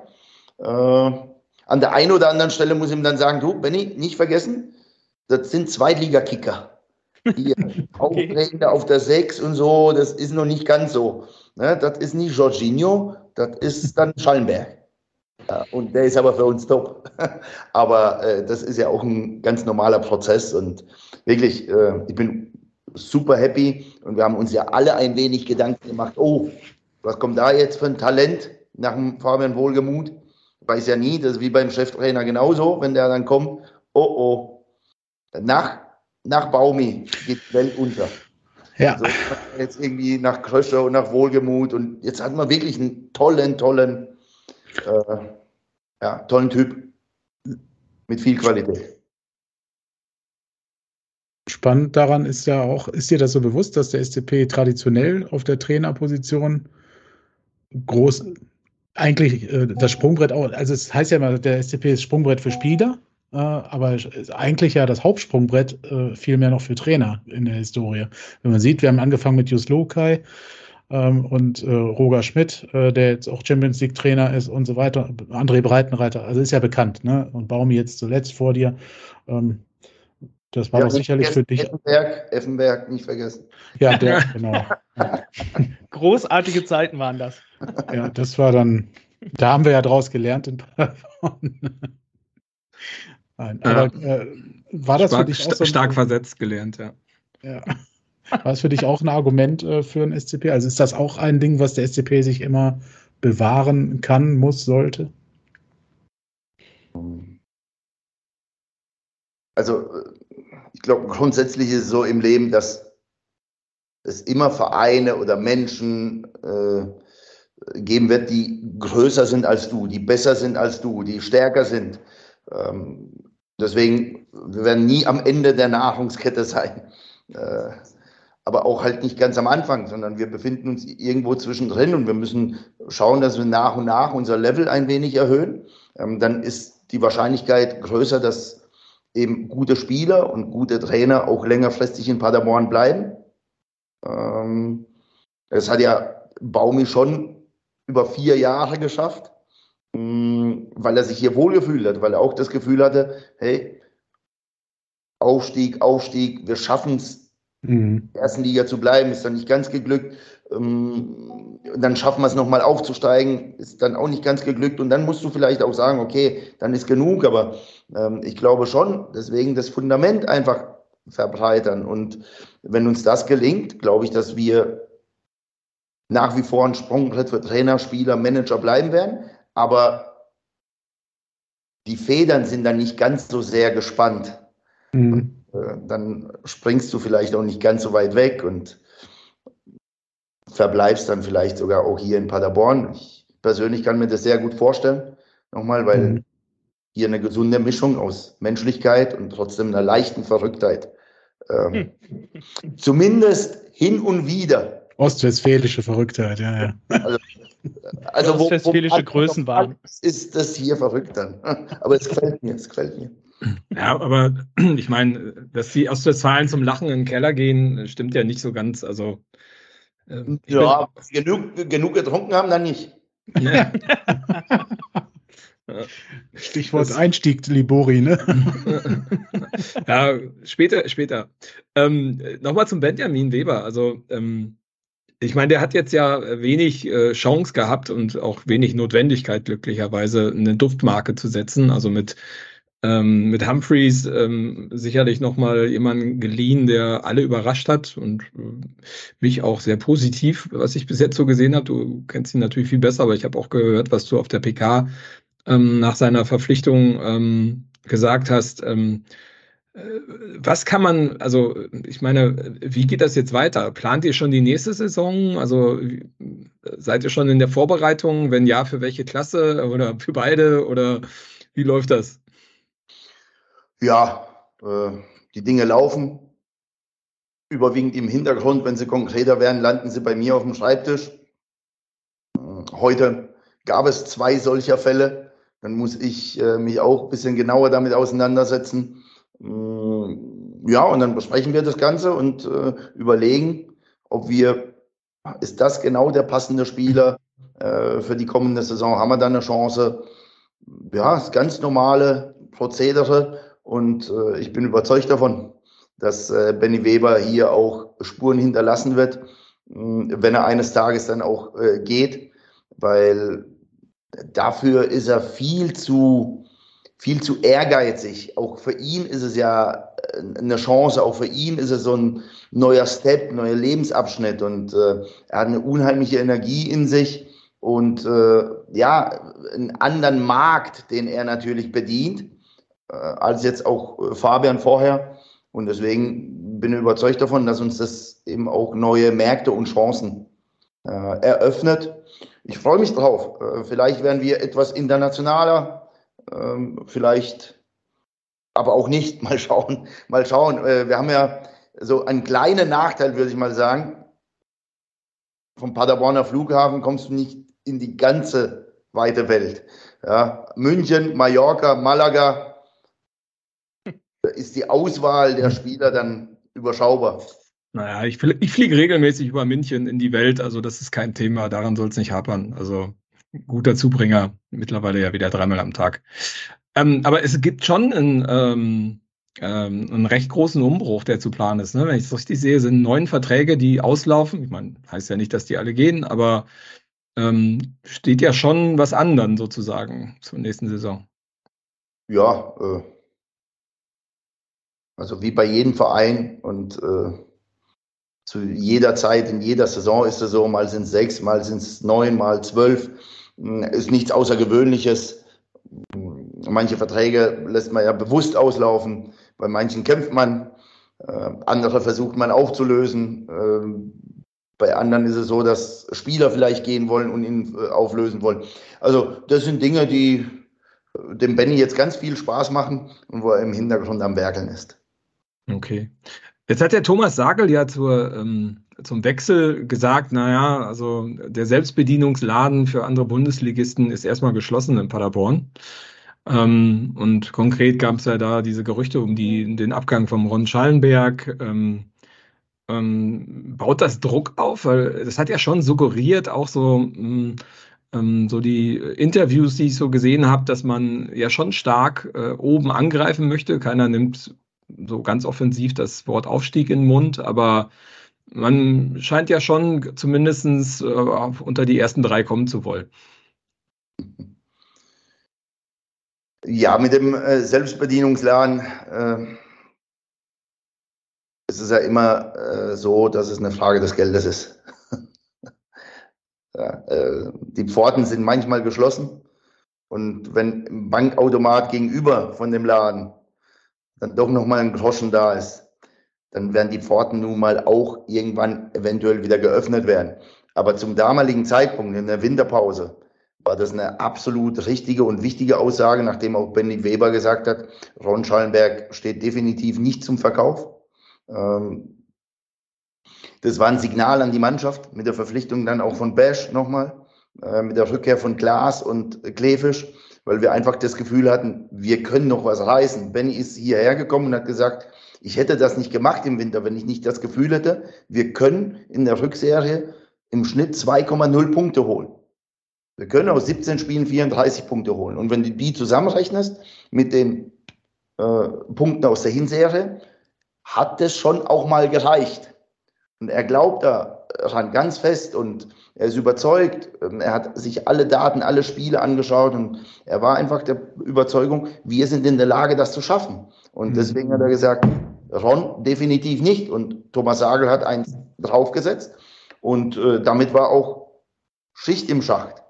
Und dennoch wird es immer so sein, dass auch wir bei einem entsprechenden Angebot nachdenken müssen, aber dann halt im Sommer. Im Winter musste das nicht sein und ich als Trainer war natürlich damit äh, äußerst zufrieden. Aber äh, auch Dortmund muss Spieler verkaufen.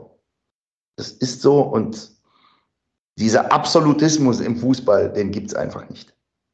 Wäre gut gewesen, wenn Janis Heuer dann vor den Toren jetzt unterschrieben hätte. naja.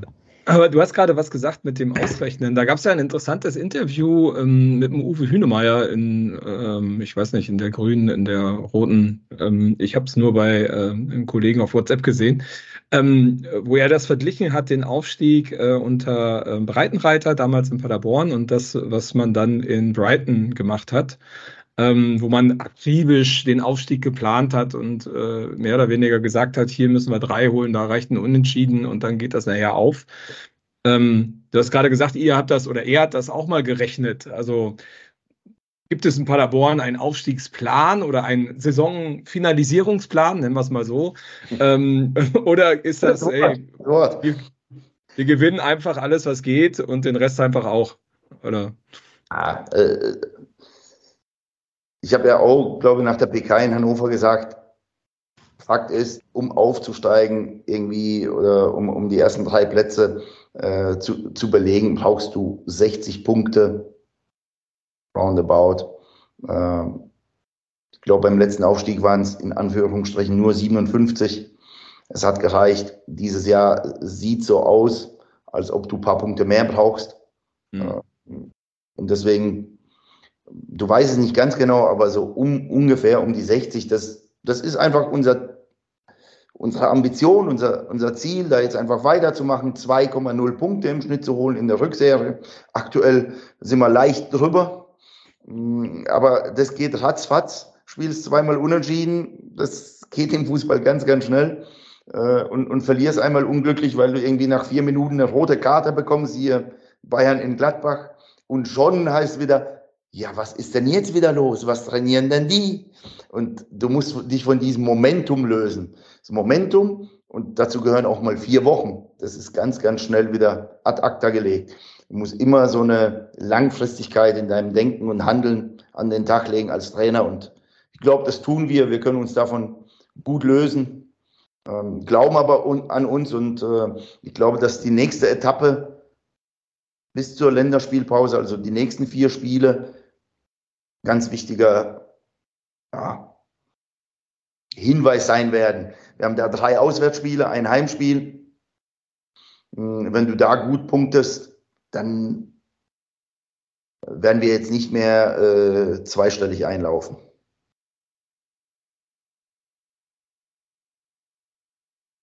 Ja, da bin ich auch fest von überzeugt, definitiv. Wie, äh, äh, wie ist das? Ähm, du hast ja gesagt, ein Auswärts, äh, drei Auswärtsspiele, ein Heimspiel. Spielst du lieber freitags zu Hause oder samstags zu Hause? Oder sonntags? Ja, Freitagabend. Freitagabend ist genial. Hast du eine kurze Trainingswoche. Die Jungs haben danach normalerweise zwei Tage frei. Das Trainerteam auch. so ein schöner Sieg. Dann Halligalli, Samstagmittag, nach dem Spielersatztraining falls angesetzt, ähm, gemütlich auf der Couch, den anderen bei der Arbeit zuschauen. Äh, ah, und natürlich äh, schon auch hoffen, dass logischerweise die Konkurrenz nicht gewinnt. Äh, ja, das ist eigentlich ein perfektes Wochenende. Also schaust du dir auch die anderen Spiele an in der zweiten Liga dann oder Konferenz oder? Ja, genau, überwiegend Konferenz, oft mit dem Trainerteam, hin und wieder alleine. Ja, und du musst ja schon auch ein bisschen verfolgen, äh, was die Kollegen so machen. Dann hast du ein bisschen weniger Vorbereitungsaufgaben, wenn du dann gegen die Mannschaften spielst und äh, Dinge aktualisieren sich ja auch, verändern sich und ähm, auch so Stimmungslagen in den Vereinen musst du ja schon auch mitbekommen. Ich lese ganz, ganz wenig Gazetten, aber äh, oder auch so Internet. Und ist einfach nicht meine Welt. Ich versuche mich davon mhm. zu machen. Ähm, aber logischerweise die Spiele und die Stimmungslage so in den Stadien, das äh, sollte dann schon auch zu deiner Aufgabe gehören als Trainer. Aber, aber ist auch, es hört sich bei dir an, als hättest du dir sehr viel Fansein auch noch bewahrt. Ist das so? Also so bist du, also klar musst du ja irgendwie Fußball lieben, aber ich weiß nicht, weißt du, was ich meine? Also, dass du, wenn du gerade sagst, ja, ist richtig schön, wenn wir Freitag selber spielen, Flutlicht, cool. Und Samstag kann ich dann äh, das, was viele Fans tun, halt auf dem Sofa liegen, in Anführungsstrichen, und mir das halt äh, reinziehen, was die anderen machen. Ja, ich meine, klar habe ich mir das bewahrt, deswegen sehe ich ja auch so ja. aus, wie ich aussehe. äh, habe ich mir äh, halt eine Packung Chips äh, in der Hand und äh, genieße halt den Nachmittag. Das wird sich bei mir auch nie ändern. Ähm, ja. Außer äh, ich habe das Glück, eines Tages irgendwie eine Champions League-Mannschaft trainieren zu dürfen, äh, weil da musst du halt Samstag, Mittwoch, Samstag spielen, da hast du keine Zeit zum Chips essen. Also mir würde das rein figurtechnisch gut tun, aber es würde mich wahrscheinlich auslaugen. Also ähm, ich, ich versuche einfach so zu sein, wie ich bin, äh, werde mich da jetzt nicht so verstellen, auch wenn ich an der einen oder anderen Stelle natürlich ja, äh, mich hin und wieder zügeln muss in der Aussage. Ähm, also ich überlege zumindest gelegentlich vorher, was ich sage. Äh, oftmals ja. erst währenddessen. Ja, ähm, das finde ich jetzt, bringt mich zur nächsten Nachfrage, finde ich äh, auch sehr spannend. Ich überlege gelegentlich, äh, dein Vorgänger in Paderborn hat auch gelegentlich nur überlegt und das kommt halt sehr gut an beim Fußballfan an sich, ne? Oder das, ähm, wird aber immer seltener, hat man so das Gefühl, zumindest wird es auch so diskutiert öffentlich, ne, dass die Typen in Anführungsstrichen verschwinden. Ähm, ja, also in Paderborn kommt das sehr gut an. Wie, äh, wie bewahrst du dir das? Also hast ja gerade gesagt, du willst es auch gar nicht ändern. Ja, in, weil es gibt ja schon auch Mediencoachings und so ein Zeug alles, ne? Also zumindest bei den Champions League-Vereinen wird man dann wahrscheinlich gesagt, das ziehst du an, so musst du sprechen, so musst du dich verhalten. Und ja, Ja, das weiß ich nicht. Äh. Also klar, in der Champions League musst du ja irgendwie einen Anzug anziehen, ansonsten äh, zahlst du ja wieder Strafe. Also so wirst mhm. du natürlich auch äh, erzogen. Mm. Marco ist weg, ne? Marco ist weg, kann das sein? Ich habe gerade auch das Gefühl, ja, der kommt, der, der ist äh, jetzt da ist er wieder, wieder da. Marco ist das Bier runtergefallen und jetzt ist er wieder da. genau. Ja, da war das Internet in Ostwestfalen kurz aus. Oh. Sorry. Bin wieder da. Schön, ja, dass du wieder da bist. Ich mache mir da halt wenig Gedanken. Es gibt ja auch viele Menschen, bei denen das nicht so gut ankommt. Aber warum soll ich mich denn verstellen? Also ich habe einen mhm. tollen Job äh, und ich bin ja glücklicherweise Trainer in der zweiten Liga beim SC Paderborn geworden, weil ich so bin, wie ich bin. Und das kann natürlich auch mal in die Hose gehen, das weiß ich. Und in, im Zuge von einigen Niederlagen fliegen die auch Aussagen immer um die Ohren. Und warum das heutzutage, glaube ich, so ist, ist halt der Tatsache geschuldet, hm, dass halt viele Aussagen, die du mal vor einem halben Jahr oder Jahr getätigt hast, dass die dann irgendwann mal äh, wieder rausgekramt werden. Ja, Aber was soll ich denn sagen, wenn wir gegen Stuttgart spielen und mein Gefühl als gegnerischer Trainer war, bis auf die Stürmer und den Torhüter war die individuelle Qualität des VfB Stuttgart höher als die vom SV Werder Bremen. Ja gut, wenn du dir darüber Gedanken machst, was daraus gemacht werden könnte mit dieser Aussage, ja, dann, dann verlierst du einfach deine mhm. Natürlichkeit in, ja, in, deinem Handeln und das will ich nicht und das werde ich nicht tun und dass ich damit auch Menschen eventuell auf den Schlips trete ja, Mai. Äh, man soll nicht immer alles persönlich nehmen, äh, dann ist alles gut. Ja. Aber Ja, wenn ich finde das gut, ich sehe es genauso. Ich würde auch sagen, was will denn der Hustengutzel da aus Paderborn? Was meldet der sich denn zu Wort jetzt? Ja. Wie war das Wort? Hustengutzel. Hustengut. Was? Kannst du das mal buchstabieren? Ein Hustenbon. Das habe ich nicht verstanden, weil der Andreas gelacht hat. Sag's bitte nochmal. Ein Hustengutzel. Hustengutsche. Ja, fast, fast. Was? was? Okay.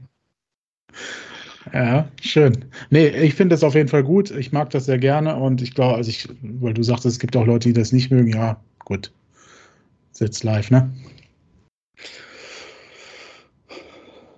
Ja, in Marco. dem Moment, wo du versuchst, es jedem recht zu machen, äh, Hast du verloren. hast du eigentlich verloren und bist selber am unglücklichsten und deswegen ist schon okay so.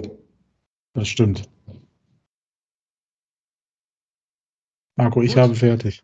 Du hast fertig. Gut, ja, sorry. Wir haben hier übrigens gerade einen Stromausfall, äh, sagt mir meine Familie. Also ähm, deswegen kein Internet. ähm, genau. Ähm, jetzt sind wir eigentlich schon fast durch mit dem SCP-Thema. Ähm, oh Gott. Äh, Kinder haben ist schön. Mein Handy hat nur noch 3%, schreibt meine Tochter. Ich soll den Strom wieder an. Das ist die größte Sorge, ja, cool. Schön. Man muss wissen, wo die Prioritäten liegen. Super. Gut. Ähm, Lukas, ähm, wenn du was ändern könntest beim SCP, was würdest du ändern wollen? Also, äh, ich habe Benny zumindest mal einen Vorschlag gemacht. Ich würde äh, gerne einen Pedal-Tennis-Court äh, und einen Basketball-Court äh, bei uns oben auf dem Bürogebäude haben. Auf der Terrasse oder ganz oben auf dem Dach? Ganz oben, ganz oben auf dem Dach. Da kann ja noch angebaut werden. Und ich glaube, dass das äh, für Spieler, für Jugendspieler, für Mitarbeiter äh, echt äh, nochmal ein Highlight wäre. Äh, von dort oben auch, äh, muss man sagen, auf die Plätze zu schauen. So ein bisschen mit so einer Lounge, ein bisschen einer Dachterrasse. Ich glaube, das äh, wäre auch einzigartig äh, in, in Deutschland. Wir haben die Fläche. Und nachdem ich es Benny gesagt habe, kann ich es ja jetzt einfach auch der Öffentlichkeit vorschlagen. Gleich hören die Verantwortlichen beim Verein und im Sommer steht dann schon was da. Paracast glaube, regelt. So teuer ist, aber das sind so diese Dinge, die, die ich so mit anschieben will ein wenig. Ähm, die kosten schon etwas Geld, aber es ist keine utopische Summe. Aber du hebst dich dadurch ab äh, von anderen und kannst dann bei Spielertransfers ja, mit solchen Kleinigkeiten punkten. Wenn man aktuell unseren Kinosaal betritt mit den Spielern, dann sagen die, wow, sowas haben wir in der Form noch nicht gesehen. Und ja, dann musst du weniger Gehalt überweisen. Die kommen dann nur noch wegen am Kinosaal. Ja. läuft, läuft da was anderes als Fußball? Also in meiner Anwesenheit nicht. Okay. Äh, gut, aber äh, gut, das sind aber das ist aber ein kleiner Wunsch. Kein Mbappé oder keine Ahnung. Pff, Nein, äh, also du hattest ja nach Veränderungen gefragt und ich glaube, dass wir aktuell auf einem guten Weg sind. Und äh, dann finde ich es einfach schwer, so künstlich nach Veränderungen zu suchen. Ähm, ich finde es toll, dass im Stadion jetzt eben der Oberrang dann auch aufgefüllt wird. Dann sieht das Stadion noch, noch gedrungener, noch voller aus, obwohl sich die Mhm. Anzahl der äh, Menschen ja nicht äh, verändert. Das sind ganz viele tolle Elemente, die, äh, die eine Dynamik entstehen lassen halt, äh, innerhalb des Vereins. Ähm, und ja, der Weg ist der richtige. Und ja, was, was soll ich sagen? Also mir fällt auch künstlich jetzt nach vier Minuten nichts ein. Äh, Ja, also okay. dann, dann äh, belassen wir es doch dabei. Ist auch ein schöner Wunsch. Also auf die Dachterrasse kommen wir gerne auch vorbei, äh, denke ich. Äh, vor allem so, wenn ein Aufstiegsfeier dann stattfindet. da müsst ihr ja nicht mehr woanders hin, wenn ihr die habt, dann die Terrasse. So, ähm, ich übernehme das jetzt hier mal kurz, weil Marco jetzt äh, den Strom anschalten geht, weil die Tochter, glaube ich, keinen Prozent mehr Akku mehr hat. Ähm, gehen wir mal weiter. Ähm, nach ja, circa 1,5 Jahren äh, Paderborn wie würdest du die Fans des SCP 07 in, inzwischen einschätzen? Wie hast du sie kennengelernt? Ich hatte letzte Woche, also nee, doch, ja, vor dem Hannover-Spiel, äh, ist mir ganz besonders aufgefallen, wie du da gesessen hast auf der Pressekonferenz und als Matthias Hack sagte, äh, circa 1700 Fans werden mit nach Hannover fallen, sah man so an deinem Gesichtsausdruck, was ist denn jetzt los? So nach dem Motto. Ähm, ja, wie war dieser Moment für dich? Ähm, du hast es ja schon ein bisschen auf der PK beschrieben und ähm, ja, wie, ist, wie wertest du das so die letzten anderthalb Jahre? Wie hat sich das entwickelt? Ähm, wie hast du da den Zugang auch gefunden? Ja, in erster Linie äh, war ich tatsächlich an diesem Tag schon auch überwältigt. Ähm, es ist äh, für uns schon eine, eine riesige Zahl. Ähm, man darf ja nicht vergessen, dass äh, es sind ja keine Stadt irgendwie mit 800.000 Einwohnern, äh, wo du halt äh, einfach mal 5.000 Leute ähm, irgendwie auswärts mitnehmen kannst. Und mhm. oh, Marco wieder weg. Ja, Marco ja, ja. Wahrscheinlich wird es gerade am Strom liegen. Ja, und zum anderen ist es so, dass äh, ich glaube, dass äh, so eine, eine, gesunde Distanz zu den Fans äh, für einen Trainer trotzdem auch wichtig ist. In allererster Linie müssen die Menschen und die Fans das Gefühl haben, der Trainer arbeitet mit Leib und Seele für diesen, mhm. er tut alles für diesen Verein, äh, damit wir erfolgreich sind. Und dann erlauben sie dir auch mal auf Libori zwei Bier mehr zu trinken als vielleicht äh, ja, irgendjemanden, der halt nicht mit Herz, vollem Herzen dabei ist. Ähm, und ich glaube, das ist etwas, was so, so ein typisches Geben und Nehmen ist. Das ist so der Klassiker auch bei einer Mannschaft, wenn, wenn die Fans das Gefühl haben, hey, die Jungs geben alles, mhm. dann, äh, dann werden sie sie supporten. Und das gelingt uns glücklicherweise überwiegend. Und deswegen ist da ein sehr, sehr guter und großer Zusammenhalt da. Und trotzdem gab es halt äh, ein, zwei Spiele, da ist uns das nicht so gelungen. Da mhm. habe ich mich vielleicht auch vertan in der Aufstellung, in der Systematik, die Jungs in der Einstellung, in der Leistung. Und dann merkst du schon auch, okay, da ist eine gewisse Enttäuschung da, aber es war nie ein Bruch vorhanden. Und das muss man sagen, in anderthalb Jahren, und wir hatten auch mal ein, zwei nicht ganz so leichte Phasen, hatte ich immer das Gefühl, dass die Fans uns halt absolut unterstützt haben, zu 100 Prozent hinter den Jungs und der Mannschaft standen. Mhm. Und ähm, dann kann ich auch die Gelegenheit hier nutzen, einfach ein riesengroßes Dankeschön dafür sagen. Aber wir sind nicht am Ende, äh, sondern mittendrin. Und vielleicht können wir ja am Ende noch ein bisschen mehr äh, feiern und ja, gemeinsam einfach mal durchdrehen. Wir haben schon einige gute Feiern erlebt bei uns im Stadion. Äh, ich glaube, wir würden uns alle hart freuen, wenn wir das noch, äh, noch mal erleben könnten.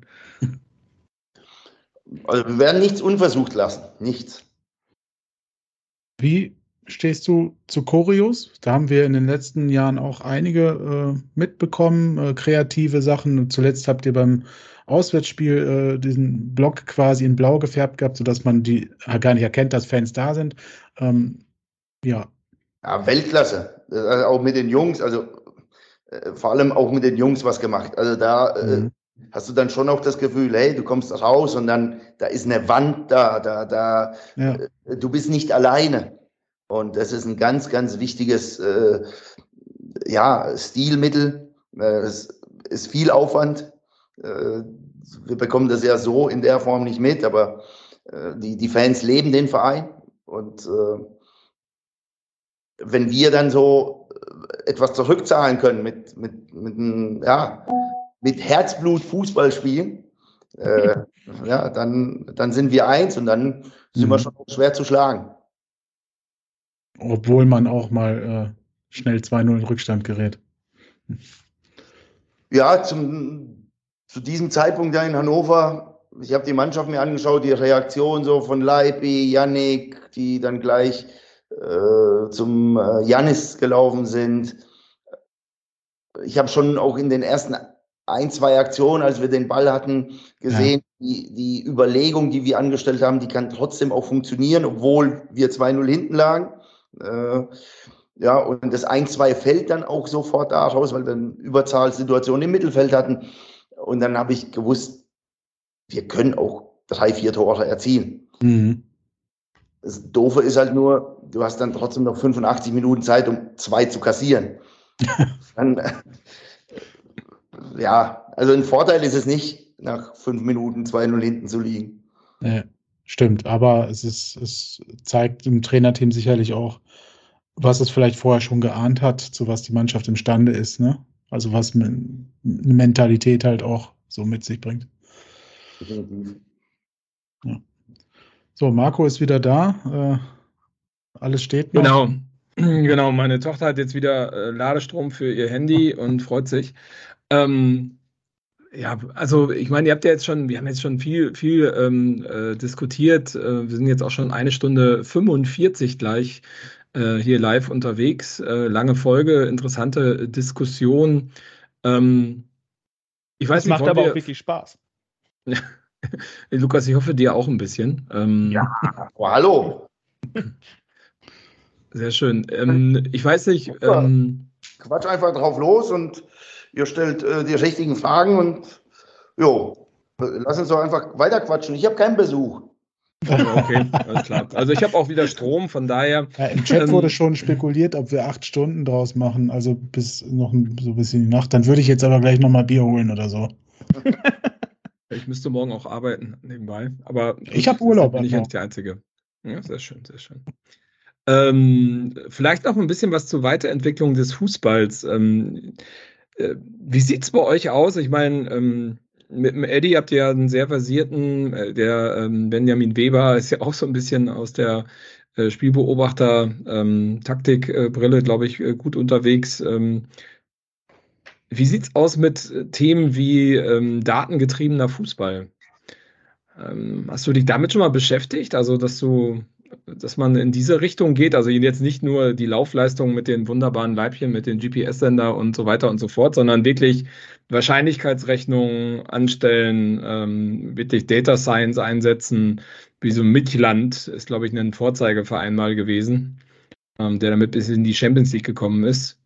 Wie sieht das bei euch aus oder bei dir? Ja, wir sind mittendrin.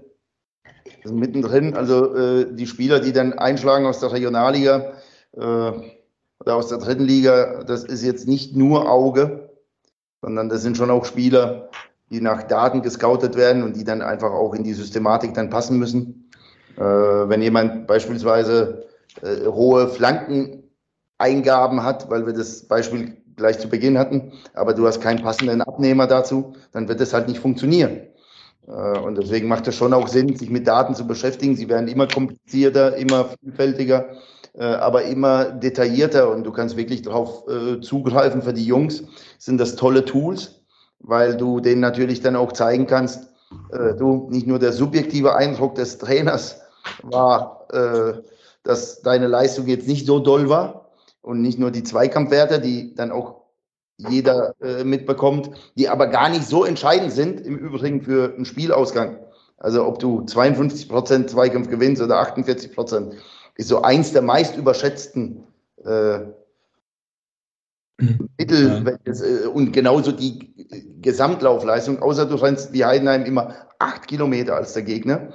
Äh, aber da bleiben andere Elemente auf der Strecke, und äh, da geht es dann schon um, ja, äh, wie sicher kannst du den Ball verarbeiten äh, bei hohem Gegnerdruck, in welchen Räumen. Und da gibt es schon äh, einfach extrem viele Daten, ja, sodass du dieses Team immer größer werden lassen musst, um den Anschluss nicht zu verpassen. Und ich glaube, dass wir da im Hintergrund sehr, sehr gut arbeiten.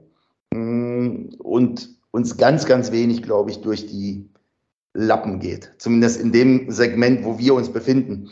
Äh, das ist nun mal Regionalliga, dritte Liga, irgendwo zweite Liga, bisschen Ausland, aber äh, ja, schon, schon auch noch überschaubar und das ist auch gut so. Äh, dadurch können wir detaillierter uns mit den Jungs beschäftigen, aber es ist dann halt kein Zufall, dass mh, mm, äh, Marcel Hoffmeier bei uns funktioniert. Das ist dann nicht nur das, was das Auge sieht, sondern eben auch das, was die Daten schon auch in der Regionalliga letztes Jahr ausgesagt haben. Ja, weil mhm. er beispielsweise ein Spieler, der die meisten Linien überdribbelt, wenig überspielt, aber ganz viel überdribbelt. Mhm. Ja, dadurch verengt sich aber beim Gegner dann die Formation und ähm, es entstehen woanders Lücken und das ist ein ganz wichtiges Element, gerade in der Dreierkette. Wenn du in der Dreierkette keine andribbelnden Spieler hast, die keinen Mut haben, die keine Eier auf gut Deutsch gesagt haben, da, da reinzugehen, auch mal eventuell einen Ball zu verlieren, aber einfach das Spiel zu verändern, äh, ja, dann spiel besser keine Dreierkette. Oder du spielst sie halt nur aus defensiver Sicht gesehen, ja, aber nicht als Hilfsmittel, um einen guten Spielaufbau zu haben. Aber wie viel, wie viel Anteil von diesen Zahlen nimmt so dein Arbeitsalltag ein? Also ist das ein signifikanter Prozentsatz oder ist das eher was, wenn ich auf Spielersuche bin, dass ich mir das. Genau, also für, für mich ist es nicht so relevant. Ähm, immer, immer wieder so monats- oder quartalsweise, dass wir äh, uns selbst dann überprüfen, was die Gesamtspielleistung angeht. Äh, nicht auf den einzelnen Spieler bezogen, sondern wie ist die Entwicklung in den XG-Werten, also Expected Goals. Ähm, ja, gibt es andere Auffälligkeiten? Wir hatten zum Beispiel die Auffälligkeit ähm, negativ gesehen, dass wir ganz, also die meisten Gegentore kassiert hatten nach Hereingaben, Durchbruch über den Flügel, Rückpass an die Strafraumkante, an den Elfmeterpunkt. Das war dieser Bereich von Ron, wo er leider dann oftmals alleine war. Und das können Daten einfach aufzeigen, bestätigen. Und äh, damit arbeiten wir dann schon, aber nicht im Alltag, nicht, nicht jeden Tag, sondern wie gesagt so monatlich oder quartalsweise, um die eigene Entwicklung so ein wenig zu überprüfen. Denn klar, für den Fan, für Außenstehende ist immer nur das Ergebnis die aktuelle Entwicklung. Bei uns ist es genau umgekehrt. Das Ergebnis ist nur das Ende der Entwicklung. Und manchmal passt das Ergebnis nicht zur aktuellen Entwicklung. Und wenn die Entwicklung aber gut ist in allen Daten, die wir beeinflussen können, dann weißt du, dass Ergebnisse auch wieder kommen werden. Und deswegen waren wir insgesamt auch relativ entspannt, ähm, auch als wir diese Spiele hinten raus verloren haben. Das war erklärbar für uns mhm. und Gleichzeitig hatten wir insgesamt in der Vorrunde nach so einem äh, berechneten Algorithmus nur zwei rote Spiele. Ähm, also so, dass wir verdient verloren haben, hatten ein paar gelbe, wo du gewinnen oder verlieren kannst, ähm, aber eben sehr, sehr viele grüne, wo wir dann unnötigerweise auch verloren haben. Ähm, ja, oder gelbe Spiele, die wir verloren haben. Und da, da kommen un, unterschiedliche Werte dann rein und so kannst du aber deine Gesamtleistung, deine Gesamtentwicklung immer wieder überprüfen, beispielsweise.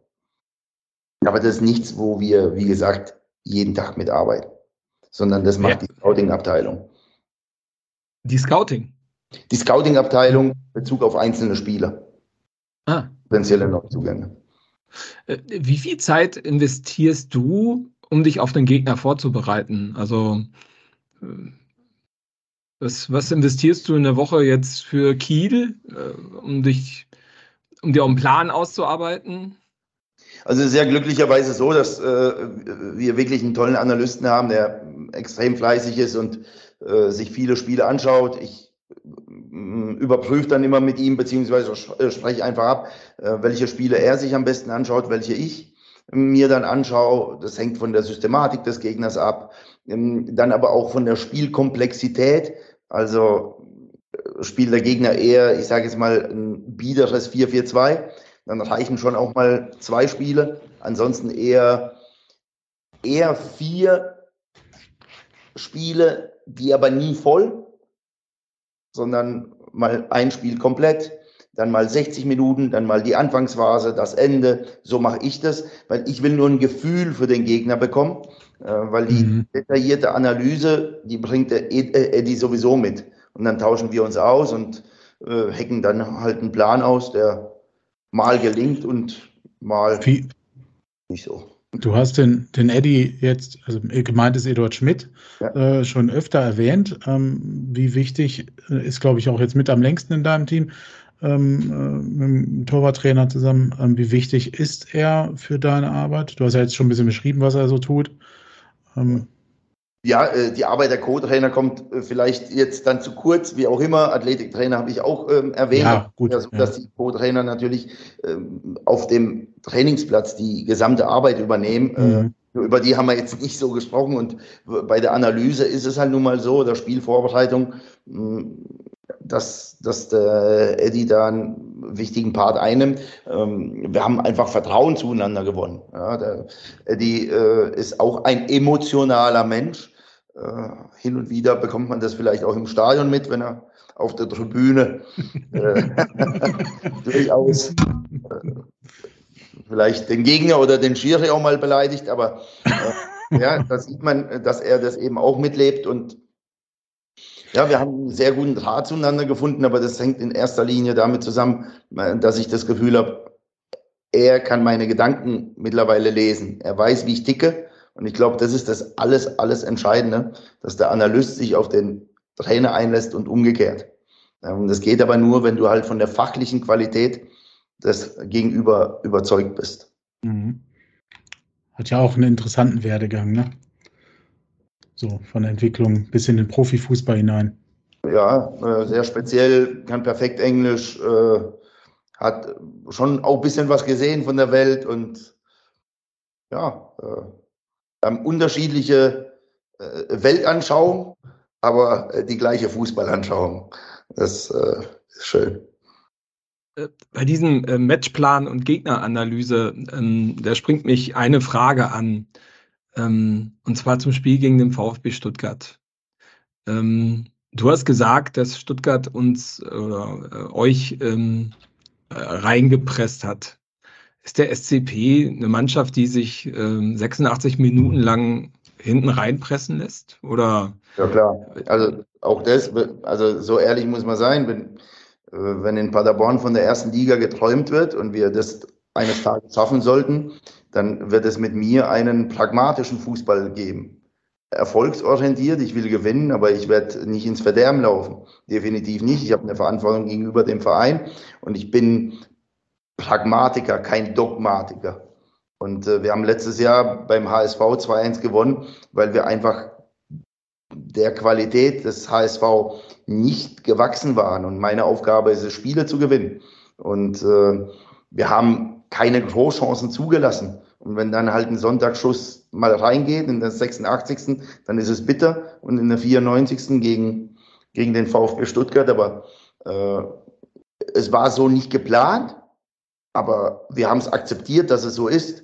Wir haben vorne keinen Zugriff bekommen. Wir haben eher immer mit einem Spieler mehr auf der letzten Linie verteidigt. Und ich finde, dass das überhaupt gar keine Schande ist. Wir stehen für etwas, aber ähm, manchmal musst du eben auch deine Herangehensweise, deine Spielart anpassen. Und das würde in der ersten Liga der Fall sein. Wir können nicht so tun, als ob wir alle Mannschaften da herwienen. Also es geht schon, aber die Wahrscheinlichkeit, erfolgreich zu sein, ist eher gering. Da muss man nach England schauen. Brentford hat in der zweiten Liga alles auseinandergenommen und äh, spielen in der äh, Premier League die ganze Zeit 5-3-2 äh, mit 32 Prozent Ballbesitz und äh, mischen die Liga auf. Ähm, am Ende geht es darum, dass wir den Verein nach vorne bringen. Und in dem Spiel hätten wir den, den Verein fast äh, eine Runde weitergebracht. Mm. Und wir müssen bei all dem, dass der Verein für etwas steht, man nie vergessen, dass es Sondersituationen gibt. Mhm du gegen einen Bundesligisten spielst, der, äh, der dich eben auch mal bespielen kann, wo du das Gefühl hast nach dem Einzelnen, du hast mal was zu verlieren. Solche Spiele gibt's. Dann finde ich das äh, überraschend, dass man sich dafür, ich will nicht sagen rechtfertigen muss, aber dass ich diese Frage beantworten muss, das ist schon speziell, weil die Menschen sich diese Frage stellen, wie kann man sich denn einigeln ja, das macht man ja nicht freiwillig, sondern der Gegner hat da auch was drauf. Also wir sind jetzt nicht mit dem Plan äh, ins Spiel gegangen, ich habe gesagt 5-4-1 tief, aber es hat sich so ergeben, entwickelt. Und du musst diesen Plan aber auch in der Tasche haben. Und das ist völlig legitim. Es wäre aus meiner Sicht eher fatal, wenn du diesen Plan eben nicht in der Tasche hast und dann äh, den, ja, den Hintern also, bekommst. so war die Frage eigentlich gar nicht gemeint. Es war eher so gemeint, dass ich den Eindruck hatte, ähm, ähm, dass es nicht Plan war, defensiv zu spielen. Ich aber im Spiel dem, das Gefühl hatte, es war Plan, defensiv zu spielen. Vielleicht nicht ganz so defensiv, dass Stuttgart wie ein Kreisläufer um 16 herum äh, läuft. Ähm, übrigens auch sehr wenig innovativ, aber ähm, das, äh, ich hatte schon das Gefühl, dass man das gerne in Kauf genommen hat, äh, sich reinpressen zu lassen. Also ja, okay, ähm, genau. Und das versuche ich meinen Jungs auch mit auf den Weg zu geben. Ich habe irgendwann mal gesagt, als Trainer musst du so ein wertetreues Chamäleon sein. Ja, ich habe gewisse Werte in meinem Leben, ich habe gewisse Werte in meinem Fußballspiel, aber du musst dich auch der Situation anpassen. Und hin und wieder gibt es Situationen, wo das leidenschaftliche Verteidigen des eigenen Tores, das Schützen des eigenen Torhüters die Kernaufgabe deines Jobs ist. Und das ist was völlig Legitimes, eben auch mal jemanden, ja, in Seiten auszugrätschen. Und die Fans feiern dich dafür. Das ist nicht unsere Kern-DNA, aber es ist nichts Verwerfliches. Und dann äh, sind wir doch völlig d'accord. Und das, genau das, da müssen wir hinkommen, dass das Verteidigen auch ein ganz, ganz wichtiges Element des Fußballspiels ist. Und nicht nur beim hohen Anlaufen, sondern hin und wieder eben auch, wenn der Gegner mal an einem Tag oder mal grundsätzlich von der Qualität besser ist als du. Im Übrigen ist es ein äh, aus meiner Sicht versäumter Entwicklungsschritt in der Ausbildung der Jugendspieler. Verteidigen ist etwas extrem negativ behaftetes. Aber solange wenig Tore erzielt werden, und so ist nun mal der Fußball, dass Spiele eher 1-1 oder 2-0 oder 1-0 ausgehen, als jetzt 7 zu 6, äh, wird das Verteidigen, ob das die Menschen hören wollen oder nicht, immer ein extrem wichtiger Bestandteil sein, der komplett vernachlässigt wird, leider in der Ausbildung. Wenn du heutzutage man fragst, so in der Mannschaft oder in so Auswahlmannschaften, Sichtungsteams, die Offensiven links rüber, die Defensiven rechts rüber, ja, da hast du eine Handvoll bei 80 Spielern, die zur Defensive gehen. Was grundsätzlich erstmal normal ist, glaube ich, weil du lieber offensiv spielst. Aber ich glaube, dass früher sich einfach äh, Spieler schon auch darin gesehen haben, hey, jemanden, jemanden den Rücken frei zu halten, meinem Zehner den Rücken frei halten, da gehe ich auf. Das wird eher abtrainiert. Ja, jeder muss ja. und äh, kicken können. Manchmal ist so ein defensiver Kopfball aber schon auch was Tolles. Also, wenn Hühnemeier köpft, Das ist, das ist, das ist ein Gemälde.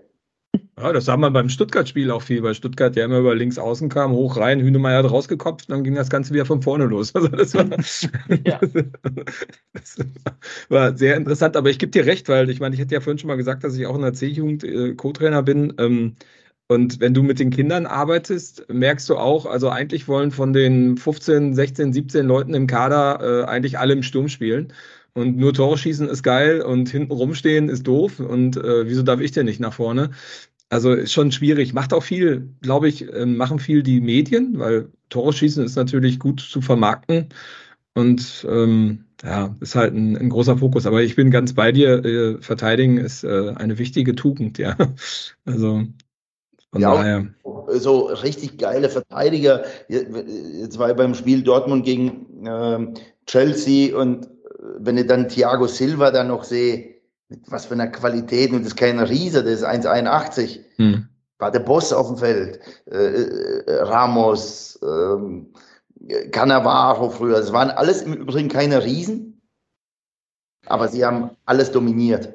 Puyol, fantastische Jungs, ähm, die das Herz am rechten Fleck hatten und die in der Verteidigung aufgingen und ganz wichtige Bestandteile ihrer Mannschaften waren. Ohne sie wären sie nicht so erfolgreich geworden. Ich glaube, äh, eins der wichtigsten Elemente, warum Deutschland im Halbfinale Brasilien mal 7-1 hergewienert hat, war nicht der Auswahl von Neymar, sondern der Auswahl von Thiago Silva. Da ist das Kartenhaus komplett zusammengebrochen. Ja, wahre Worte. Da bin ich bei dir. Gut, Ich denke, wir hatten ja vorhin nochmal gesagt, ähm, dass wir die ein oder andere Frage aus dem Publikum in Anführungsstrichen, dem schreibenden Publikum nochmal dazu nehmen. Andreas hat bestimmt eifrig mitgesammelt, oder? Selbstverständlich. Ähm, das eine passt.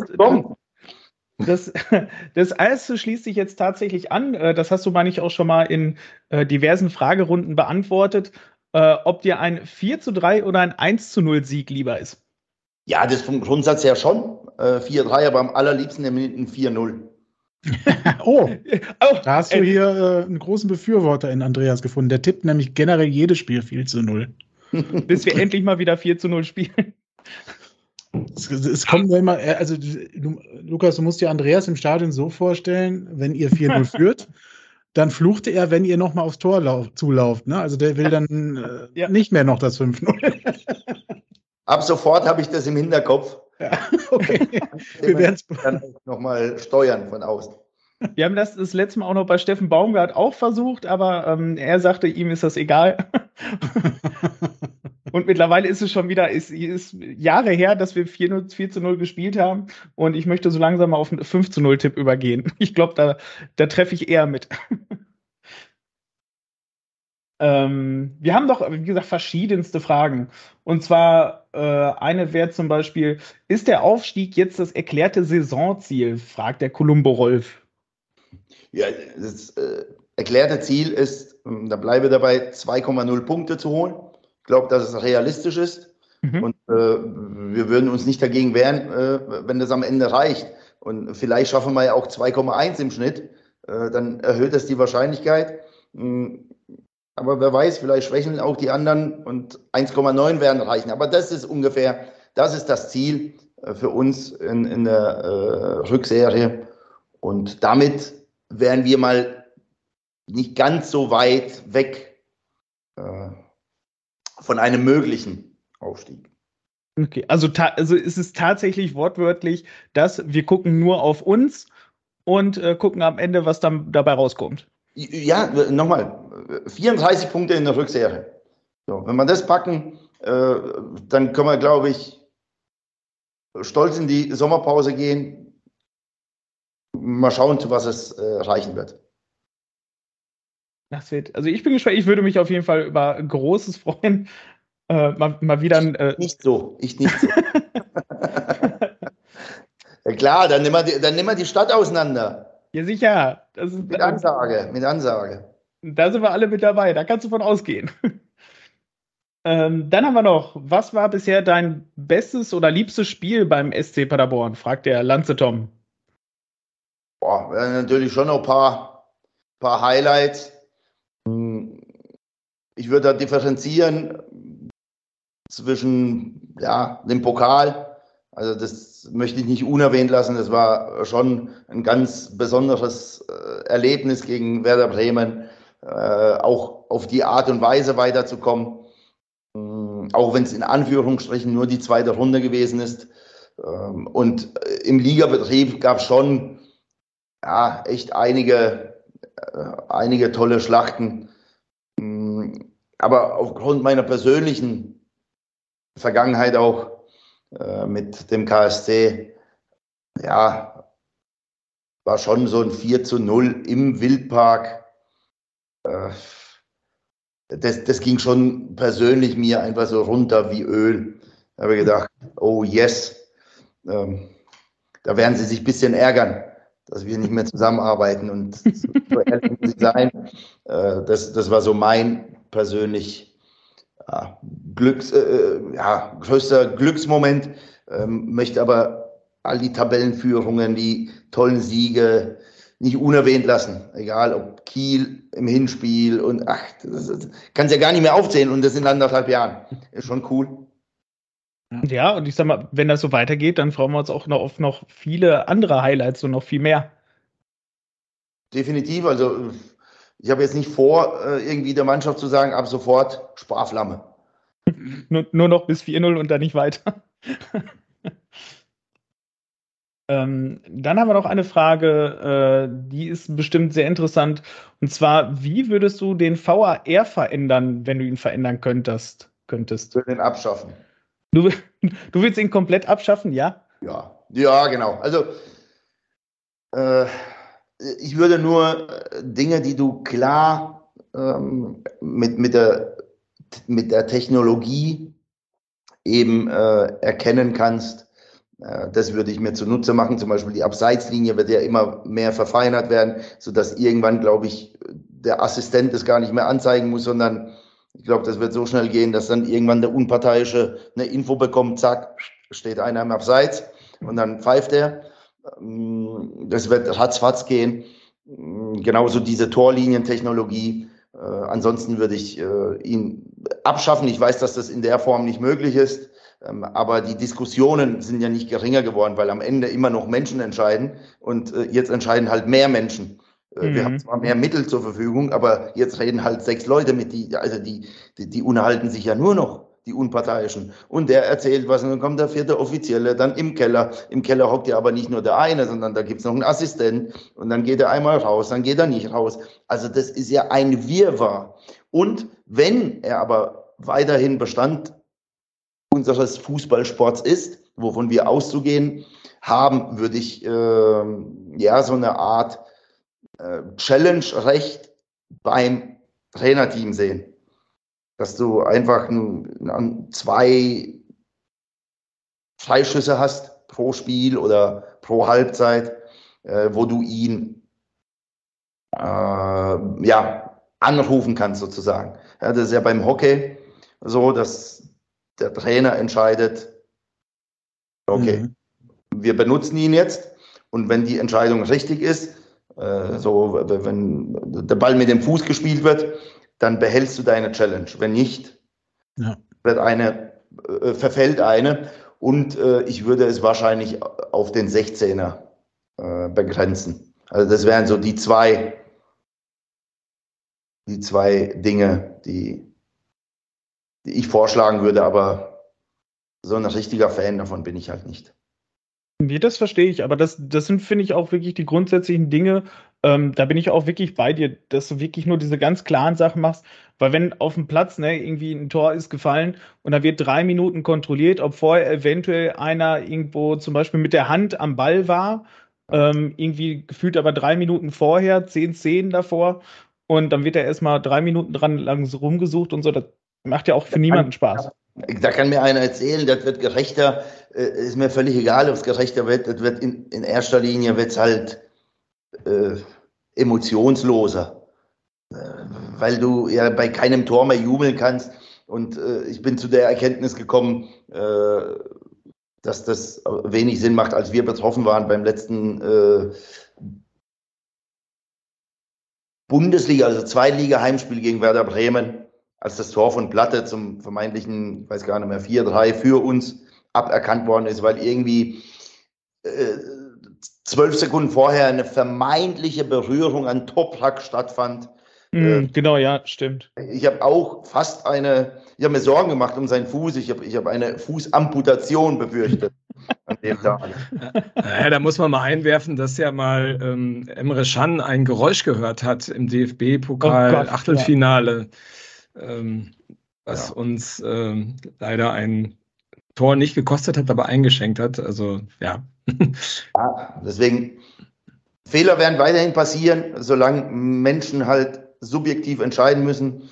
Äh, und nur weil sechs Leute draufschauen, wird die Entscheidung nicht richtiger. Ich habe eher das Gefühl, äh, oh, oh, die sind dann ganz schön, ganz schön durcheinander, weil jeder muss ja irgendwie auch jeder hat ja eine Daseinsberechtigung und, und nee, muss ja. Senf dazugeben.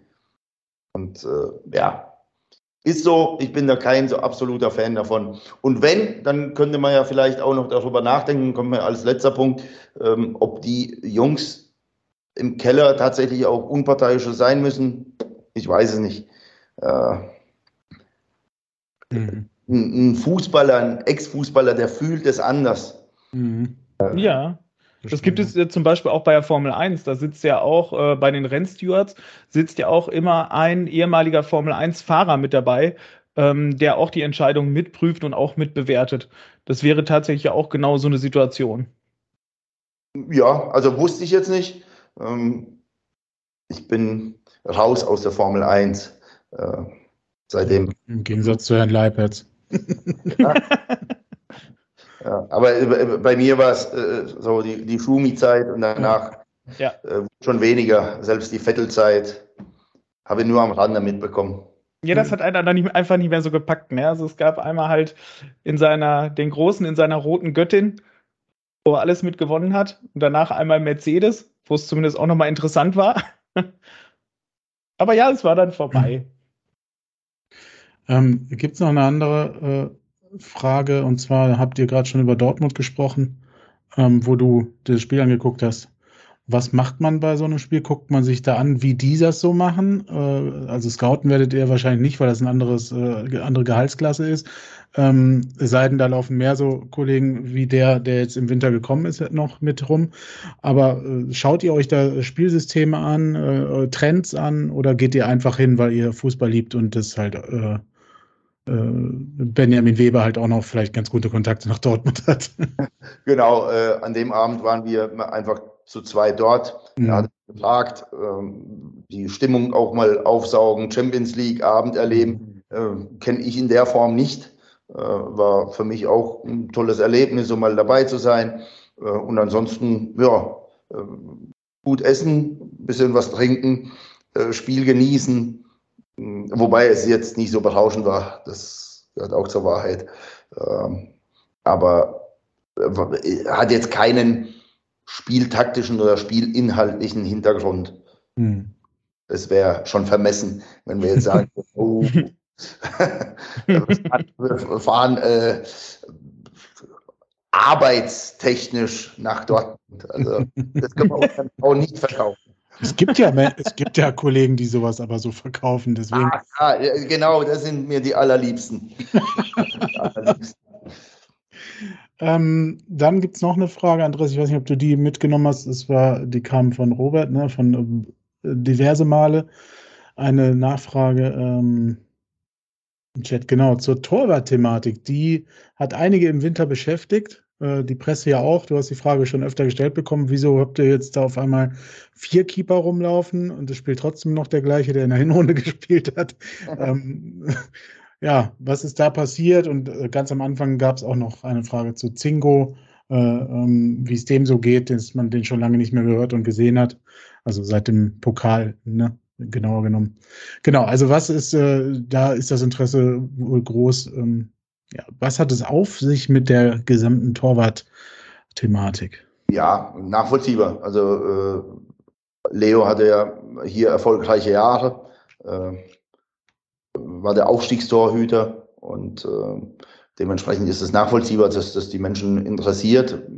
Ich kann nur sagen, dass äh, grundsätzlich das ja mal so war, dass Leo als Eins in die Saison ging, auch bei mir, sich dann verletzt hatte, Yannick äh, die Spiele aber gut absolviert hatte. Ich hatte das Gefühl, dass da eine gute Symbiose zwischen Mannschaft und Yannick entsteht und besteht und ähm, ja, vor allem sein rechter Fuß, der ihn einfach vom Leo dann unterschieden hat. Und deswegen habe ich mich dazu entschlossen, Yannick im Tor zu halten. Das war mal die, der Anfang der Geschichte.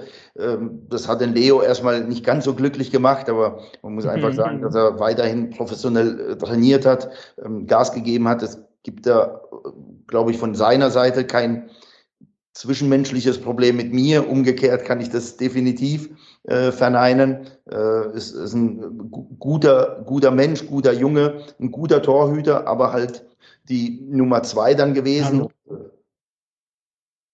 Ja? Hört man mich? Ja, ja nee, sorry, ich hatte, ich hatte gerade ein technisches Problem.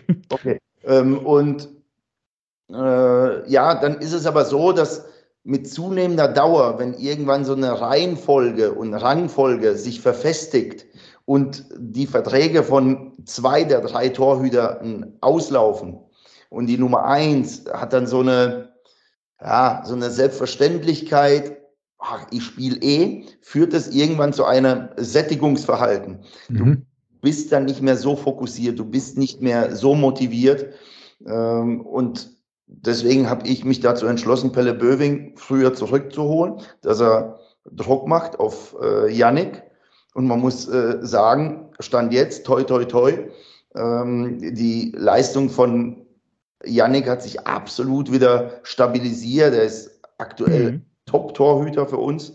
Ähm, ja, also. und das war im Endeffekt der Hintergedanke, äh, da eine neue Konkurrenzsituation ähm, aufzumachen. Denn äh, wir haben in der Saison nichts zu verschenken. Wir hätten das auch laufen lassen können und es wäre, äh, ja, sagen wir mal, im Stimmkämmerlein dann so zu Ende gegangen. Und wir hätten aber, glaube ich, aus Yannick nicht mehr so viel rauskitzeln können. Und das ist eben auch mein Job als Trainer, unpopuläre Entscheidungen zu treffen. Ähm, und also. davon war jetzt die Kadergröße der Torhüter von drei auf vier zu erhöhen. Okay, also Pelle kann sich bedanken bei Arminia Bielefeld und dass, dass, dass, da, dass der Stammtorhüter da gelb-rot, also die rote Karte gesehen Nein, also verständlich ist ja das Argument auf jeden Fall. Das heißt natürlich im Umkehrschluss, dass die Torhüter, deren Verträge auslaufen, dann wahrscheinlich auch auslaufen werden.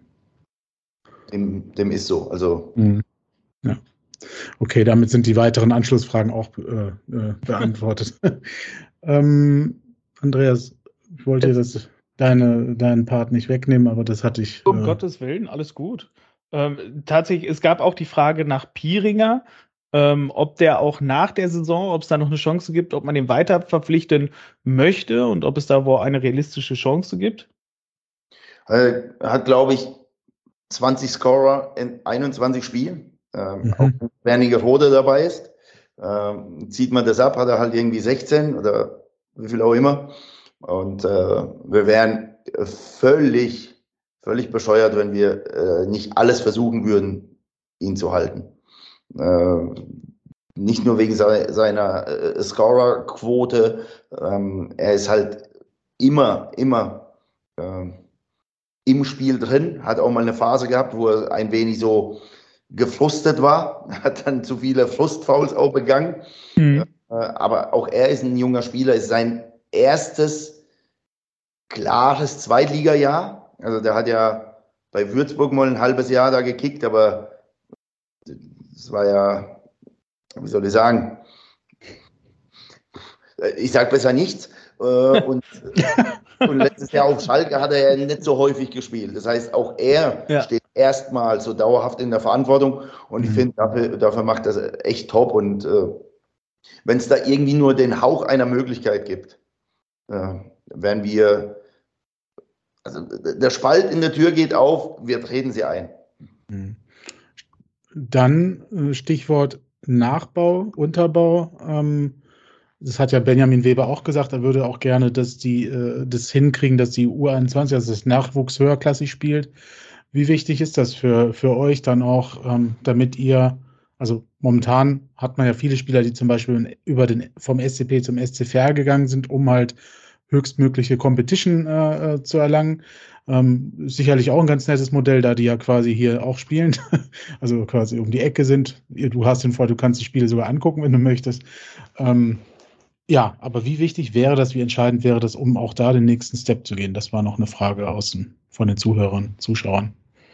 Ja, ich möchte so ein bisschen zweiteilen. Auf der einen Seite hm, hat man gesehen, dass auch die Jungs, die dann aus der Oberliga in die dritte Liga gehen, dass nicht ein einziger jetzt das irgendwie geschafft hat.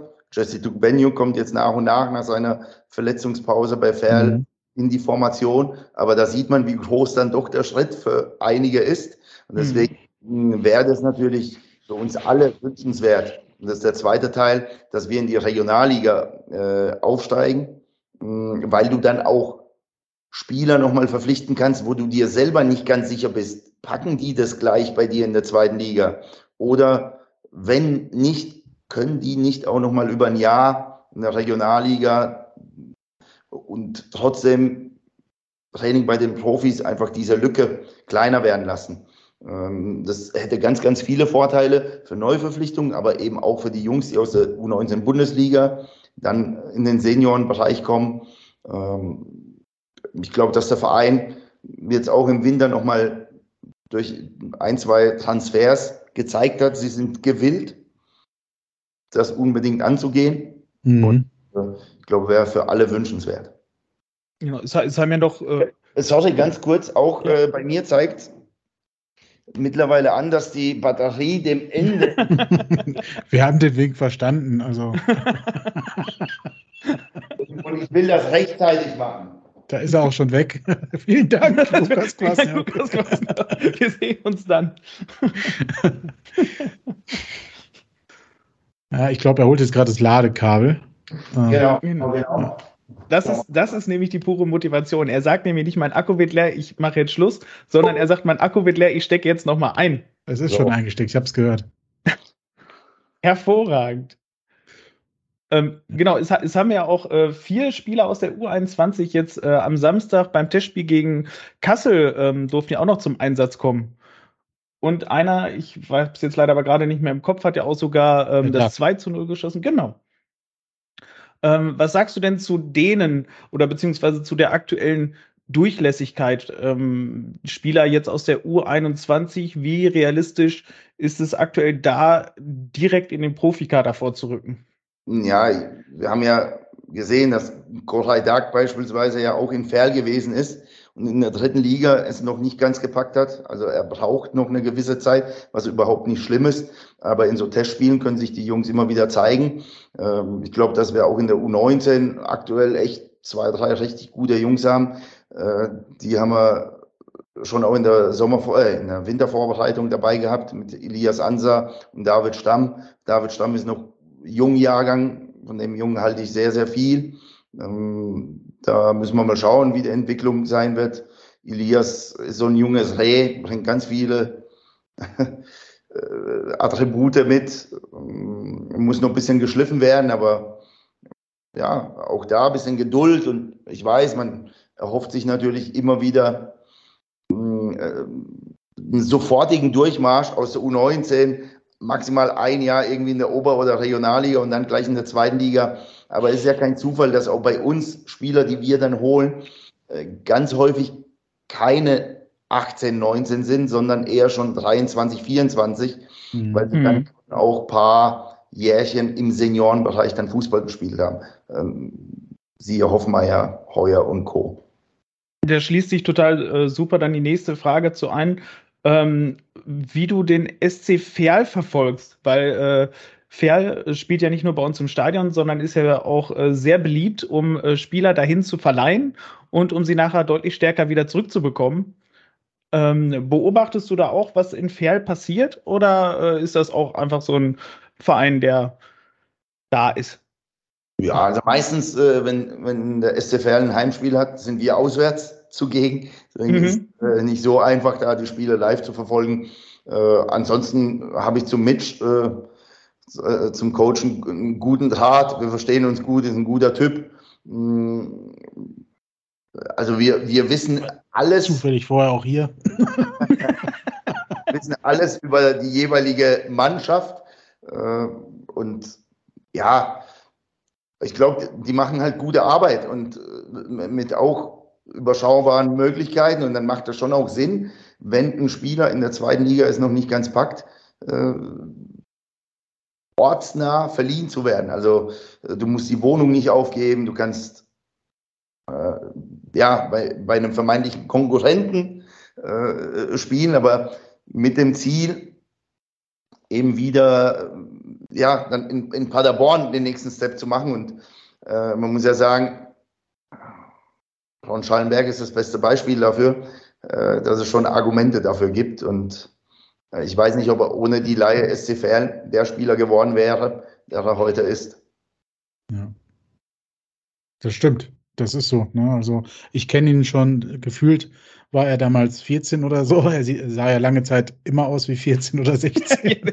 ja, und ähm, äh, das ist ein ganz anderer Typ geworden. Ne? Also er war ja vor äh, in der Hinrunde dann auch hier bei uns zu, zu besuchen. Bis dahin habe ich nie so einschätzen können, was ist er denn wirklich für ein Typ. Er wirkt ja, hm, in, ja. extrem ruhig außerhalb des Platzes. Auf dem Platz habe ich, seitdem er hier war, mal drauf geachtet, wo er dann gesagt hat, dass er da eigentlich immer sich mit dem Schiedsrichter anlegt. Das war mir vorher nie aufgefallen. ähm, aber wenn ich das, wenn ich das so dann seitdem, ja, ja, genau. Also ja, ja, er ist auch gereift, äh, wirklich, er ist gereift. Manchmal musst du ja auch Menschen in so einer Rolle fast schon äh, pressen. Ja. Also der, war jetzt nicht darauf aus, letztes Jahr Kapitän zu werden. Aber mhm. wir hatten halt mit Hünemeyer, Michel aus meiner Sicht so zwei Führungstypen, ähm, jeweils auf ihre Art und Weise, aber die haben die Binde nicht gebraucht. Und äh, es war immer so, oh, was machen wir, wenn die mal verletzt sind? Die werden ja auch nicht jünger. Äh, also müssen wir Jungs in, in so einer Rolle dann auch quetschen und äh, der hat es überragend angenommen, dank der Unterstützung auch von den beiden Jungs, auch Marco Schuster auf seine Art und Weise. Und der Ron äh, ist kein Lautsprecher in dem Sinne, aber er marschiert halt vorne weg. Und mittlerweile ist es halt auch so, dass er sagt, du, Coach, äh, wäre es nicht besser, wenn wir das äh, so oder so machen würden, wenn mhm. wir das beibehalten würden. Äh, da kam er jetzt auch beim Spiel gegen Lautern in die Kabine, hat auf etwas hingewiesen, ähm, was wir aber glücklicherweise auch schon gesehen haben. Aber das ist gut und wichtig und das ist halt einfach ein Entwick äh, Entwicklungsschritt, ein menschlicher Entwicklungsschritt und der wird seinen Weg gehen. Äh, können wir alle gar nicht mehr verhindern. Hab, okay, da, was meinst du damit? Glaubst du, der ist im Sommer weg? Ja. ja, das hängt natürlich schon auch davon ab, äh, was wir noch so zelebrieren. Genau.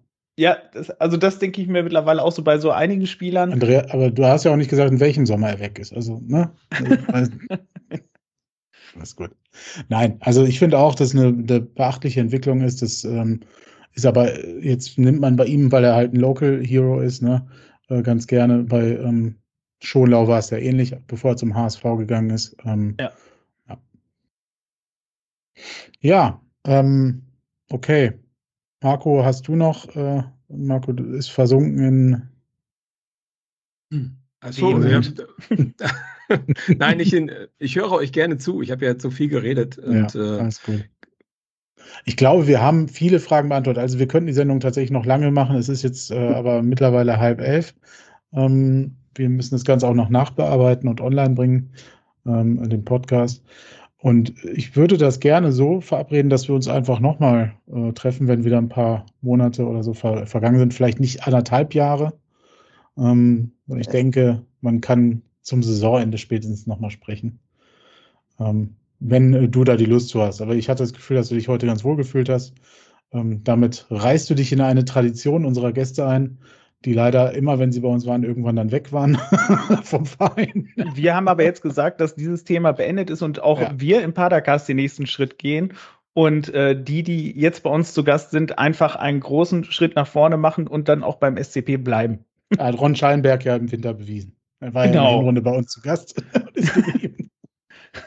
genau. Janis Heuer möchte ja auch noch seinen Vertrag verlängern. Äh, ist, ist das übrigens schon durch? Die. Ja, das wird, das wird äh, Lukas uns jetzt bestimmt auf die Nase ich hab, Jetzt hauen Rage doch da nicht rein, er hätte doch vielleicht äh, sich verplappern können.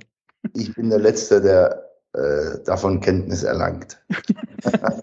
aber, aber Lukas, hast du vielleicht noch eine. Spindel, ne? Einmal. Aber Lukas, hast du vielleicht noch eine Frage an uns oder eine Stimmt. Bitte, etwas, was du uns ja mitgeben möchtest?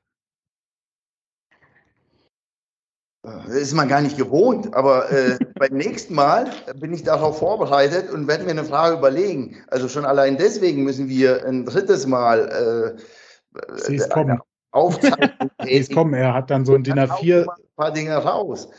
Ähm, das, das, ist man ja gar nicht gewohnt. Ich bin ja immer nur, ich muss ja immer nur Rede und Antwort äh, stehen und äh, ja. ja. deswegen bin ich jetzt ein bisschen äh, überfragt und überfordert. Ähm, Ungewöhnlich, ne? Ja. Dann machen das wir aber, das beim nächsten Mal. Genau, wir sind ja kein einseitiges Format, sondern wir repräsentieren ja auch durchaus äh, die Fans des SC Paderborn oder zumindest einen Teil davon. Ähm, wir stehen auch mit auf der Süd. Ähm, ich durfte jetzt auch einige Male halt auch die Fahne tragen, stand ich auch mit auf dem Platz. Ähm, Kevin ist auch nicht nur drin, sondern auch außen dabei, macht das Ganze drumherum noch mit. Von ja, daher, Lukas hat mich auch noch nie am Trainingsplatz gesehen. Ja, richtig. Aber ne, wir sind da halt auch breit aufgestellt und da kannst du uns selbstverständlich auch gerne zu allem Möglichen dann fragen. Mhm. Ja, äh, äh, gut zu wissen, äh, habe ich natürlich jetzt äh, so im, in der Querverbindung auch gar nicht in meinem äh, Kopf gehabt, sondern es war rein auf diesen Podcast sozusagen äh, bezogen, meine Aussage. Mhm. Mm, und deswegen ist mir da keine Frage eingefallen. Aber tatsächlich, wenn, wenn dem so ist, so eine Choreo, wie jetzt in Hannover. Wie viel Vorbereitungszeit nimmt sowas in Anspruch? Äh, ich glaube, das, da sind wir die Falschen, äh, das zu beantworten, weil wir nicht in der, in der Fanszene aktiv ver, verankert sind. Ähm, Also es gibt, falls es interessiert, es gibt äh, Vorbereitungsvideos, die eigentlich nach jeder Choreo gepostet werden. Ähm, ich weiß nicht, ob du das schon mal gesehen hast. Ähm, das gibt es auch von den äh, Paderborner äh, Szenen und äh, da wird sowohl aufgelistet, äh, wie viel ähm, Material dort verarbeitet worden ist, wie viel Geld dort investiert worden ist und man bekommt auch eine ganz gute Übersicht über die einzelnen Arbeitsschritte. Aber wir selber, ähm, also ähm, sind jetzt nicht in irgendeiner Ultragruppierung und da involviert. Ähm, aber ich frage gerne mal nach, äh, das nächste Mal, wenn ich auf der Süd bin, was die an Zeit investieren. Ja, mit Planung mindestens drei Wochen, schreibt Mörchen. Das ist. Ja, gut, ähm, Mörchen wird's wissen, ja. ja, der, ja, wie gesagt, das äh, wird ja auch dann regelmäßig geschrieben, ähm, wie lange das dauert. Und wenn einer da nah dran ist, dann ist es auch er. Ja, und das meine ich, das ist halt, das sind so die Dinge, die dann so ein bisschen untergehen. Ne? Man nimmt das so auch als ach, selbstverständlich wahr und mhm äh, auch sieht ganz cool aus, aber das ist einfach ja, unfassbar viel Arbeit, so wie, klar, wir werden dafür bezahlt, aber die Jungs, die, die arbeiten schon auch relativ hart, sind nicht nur 90 Minuten irgendwie ein bisschen Fußball spielen. Ähm, insofern, ja, jeder tut äh, ja, sein Möglichstes, um erfolgreich zu sein. Und deswegen vielen Dank nochmal an dieser Stelle. Und drei Wochen, das äh, überrascht mich mindestens genauso sehr wie diese 1700 Fans in Hannover.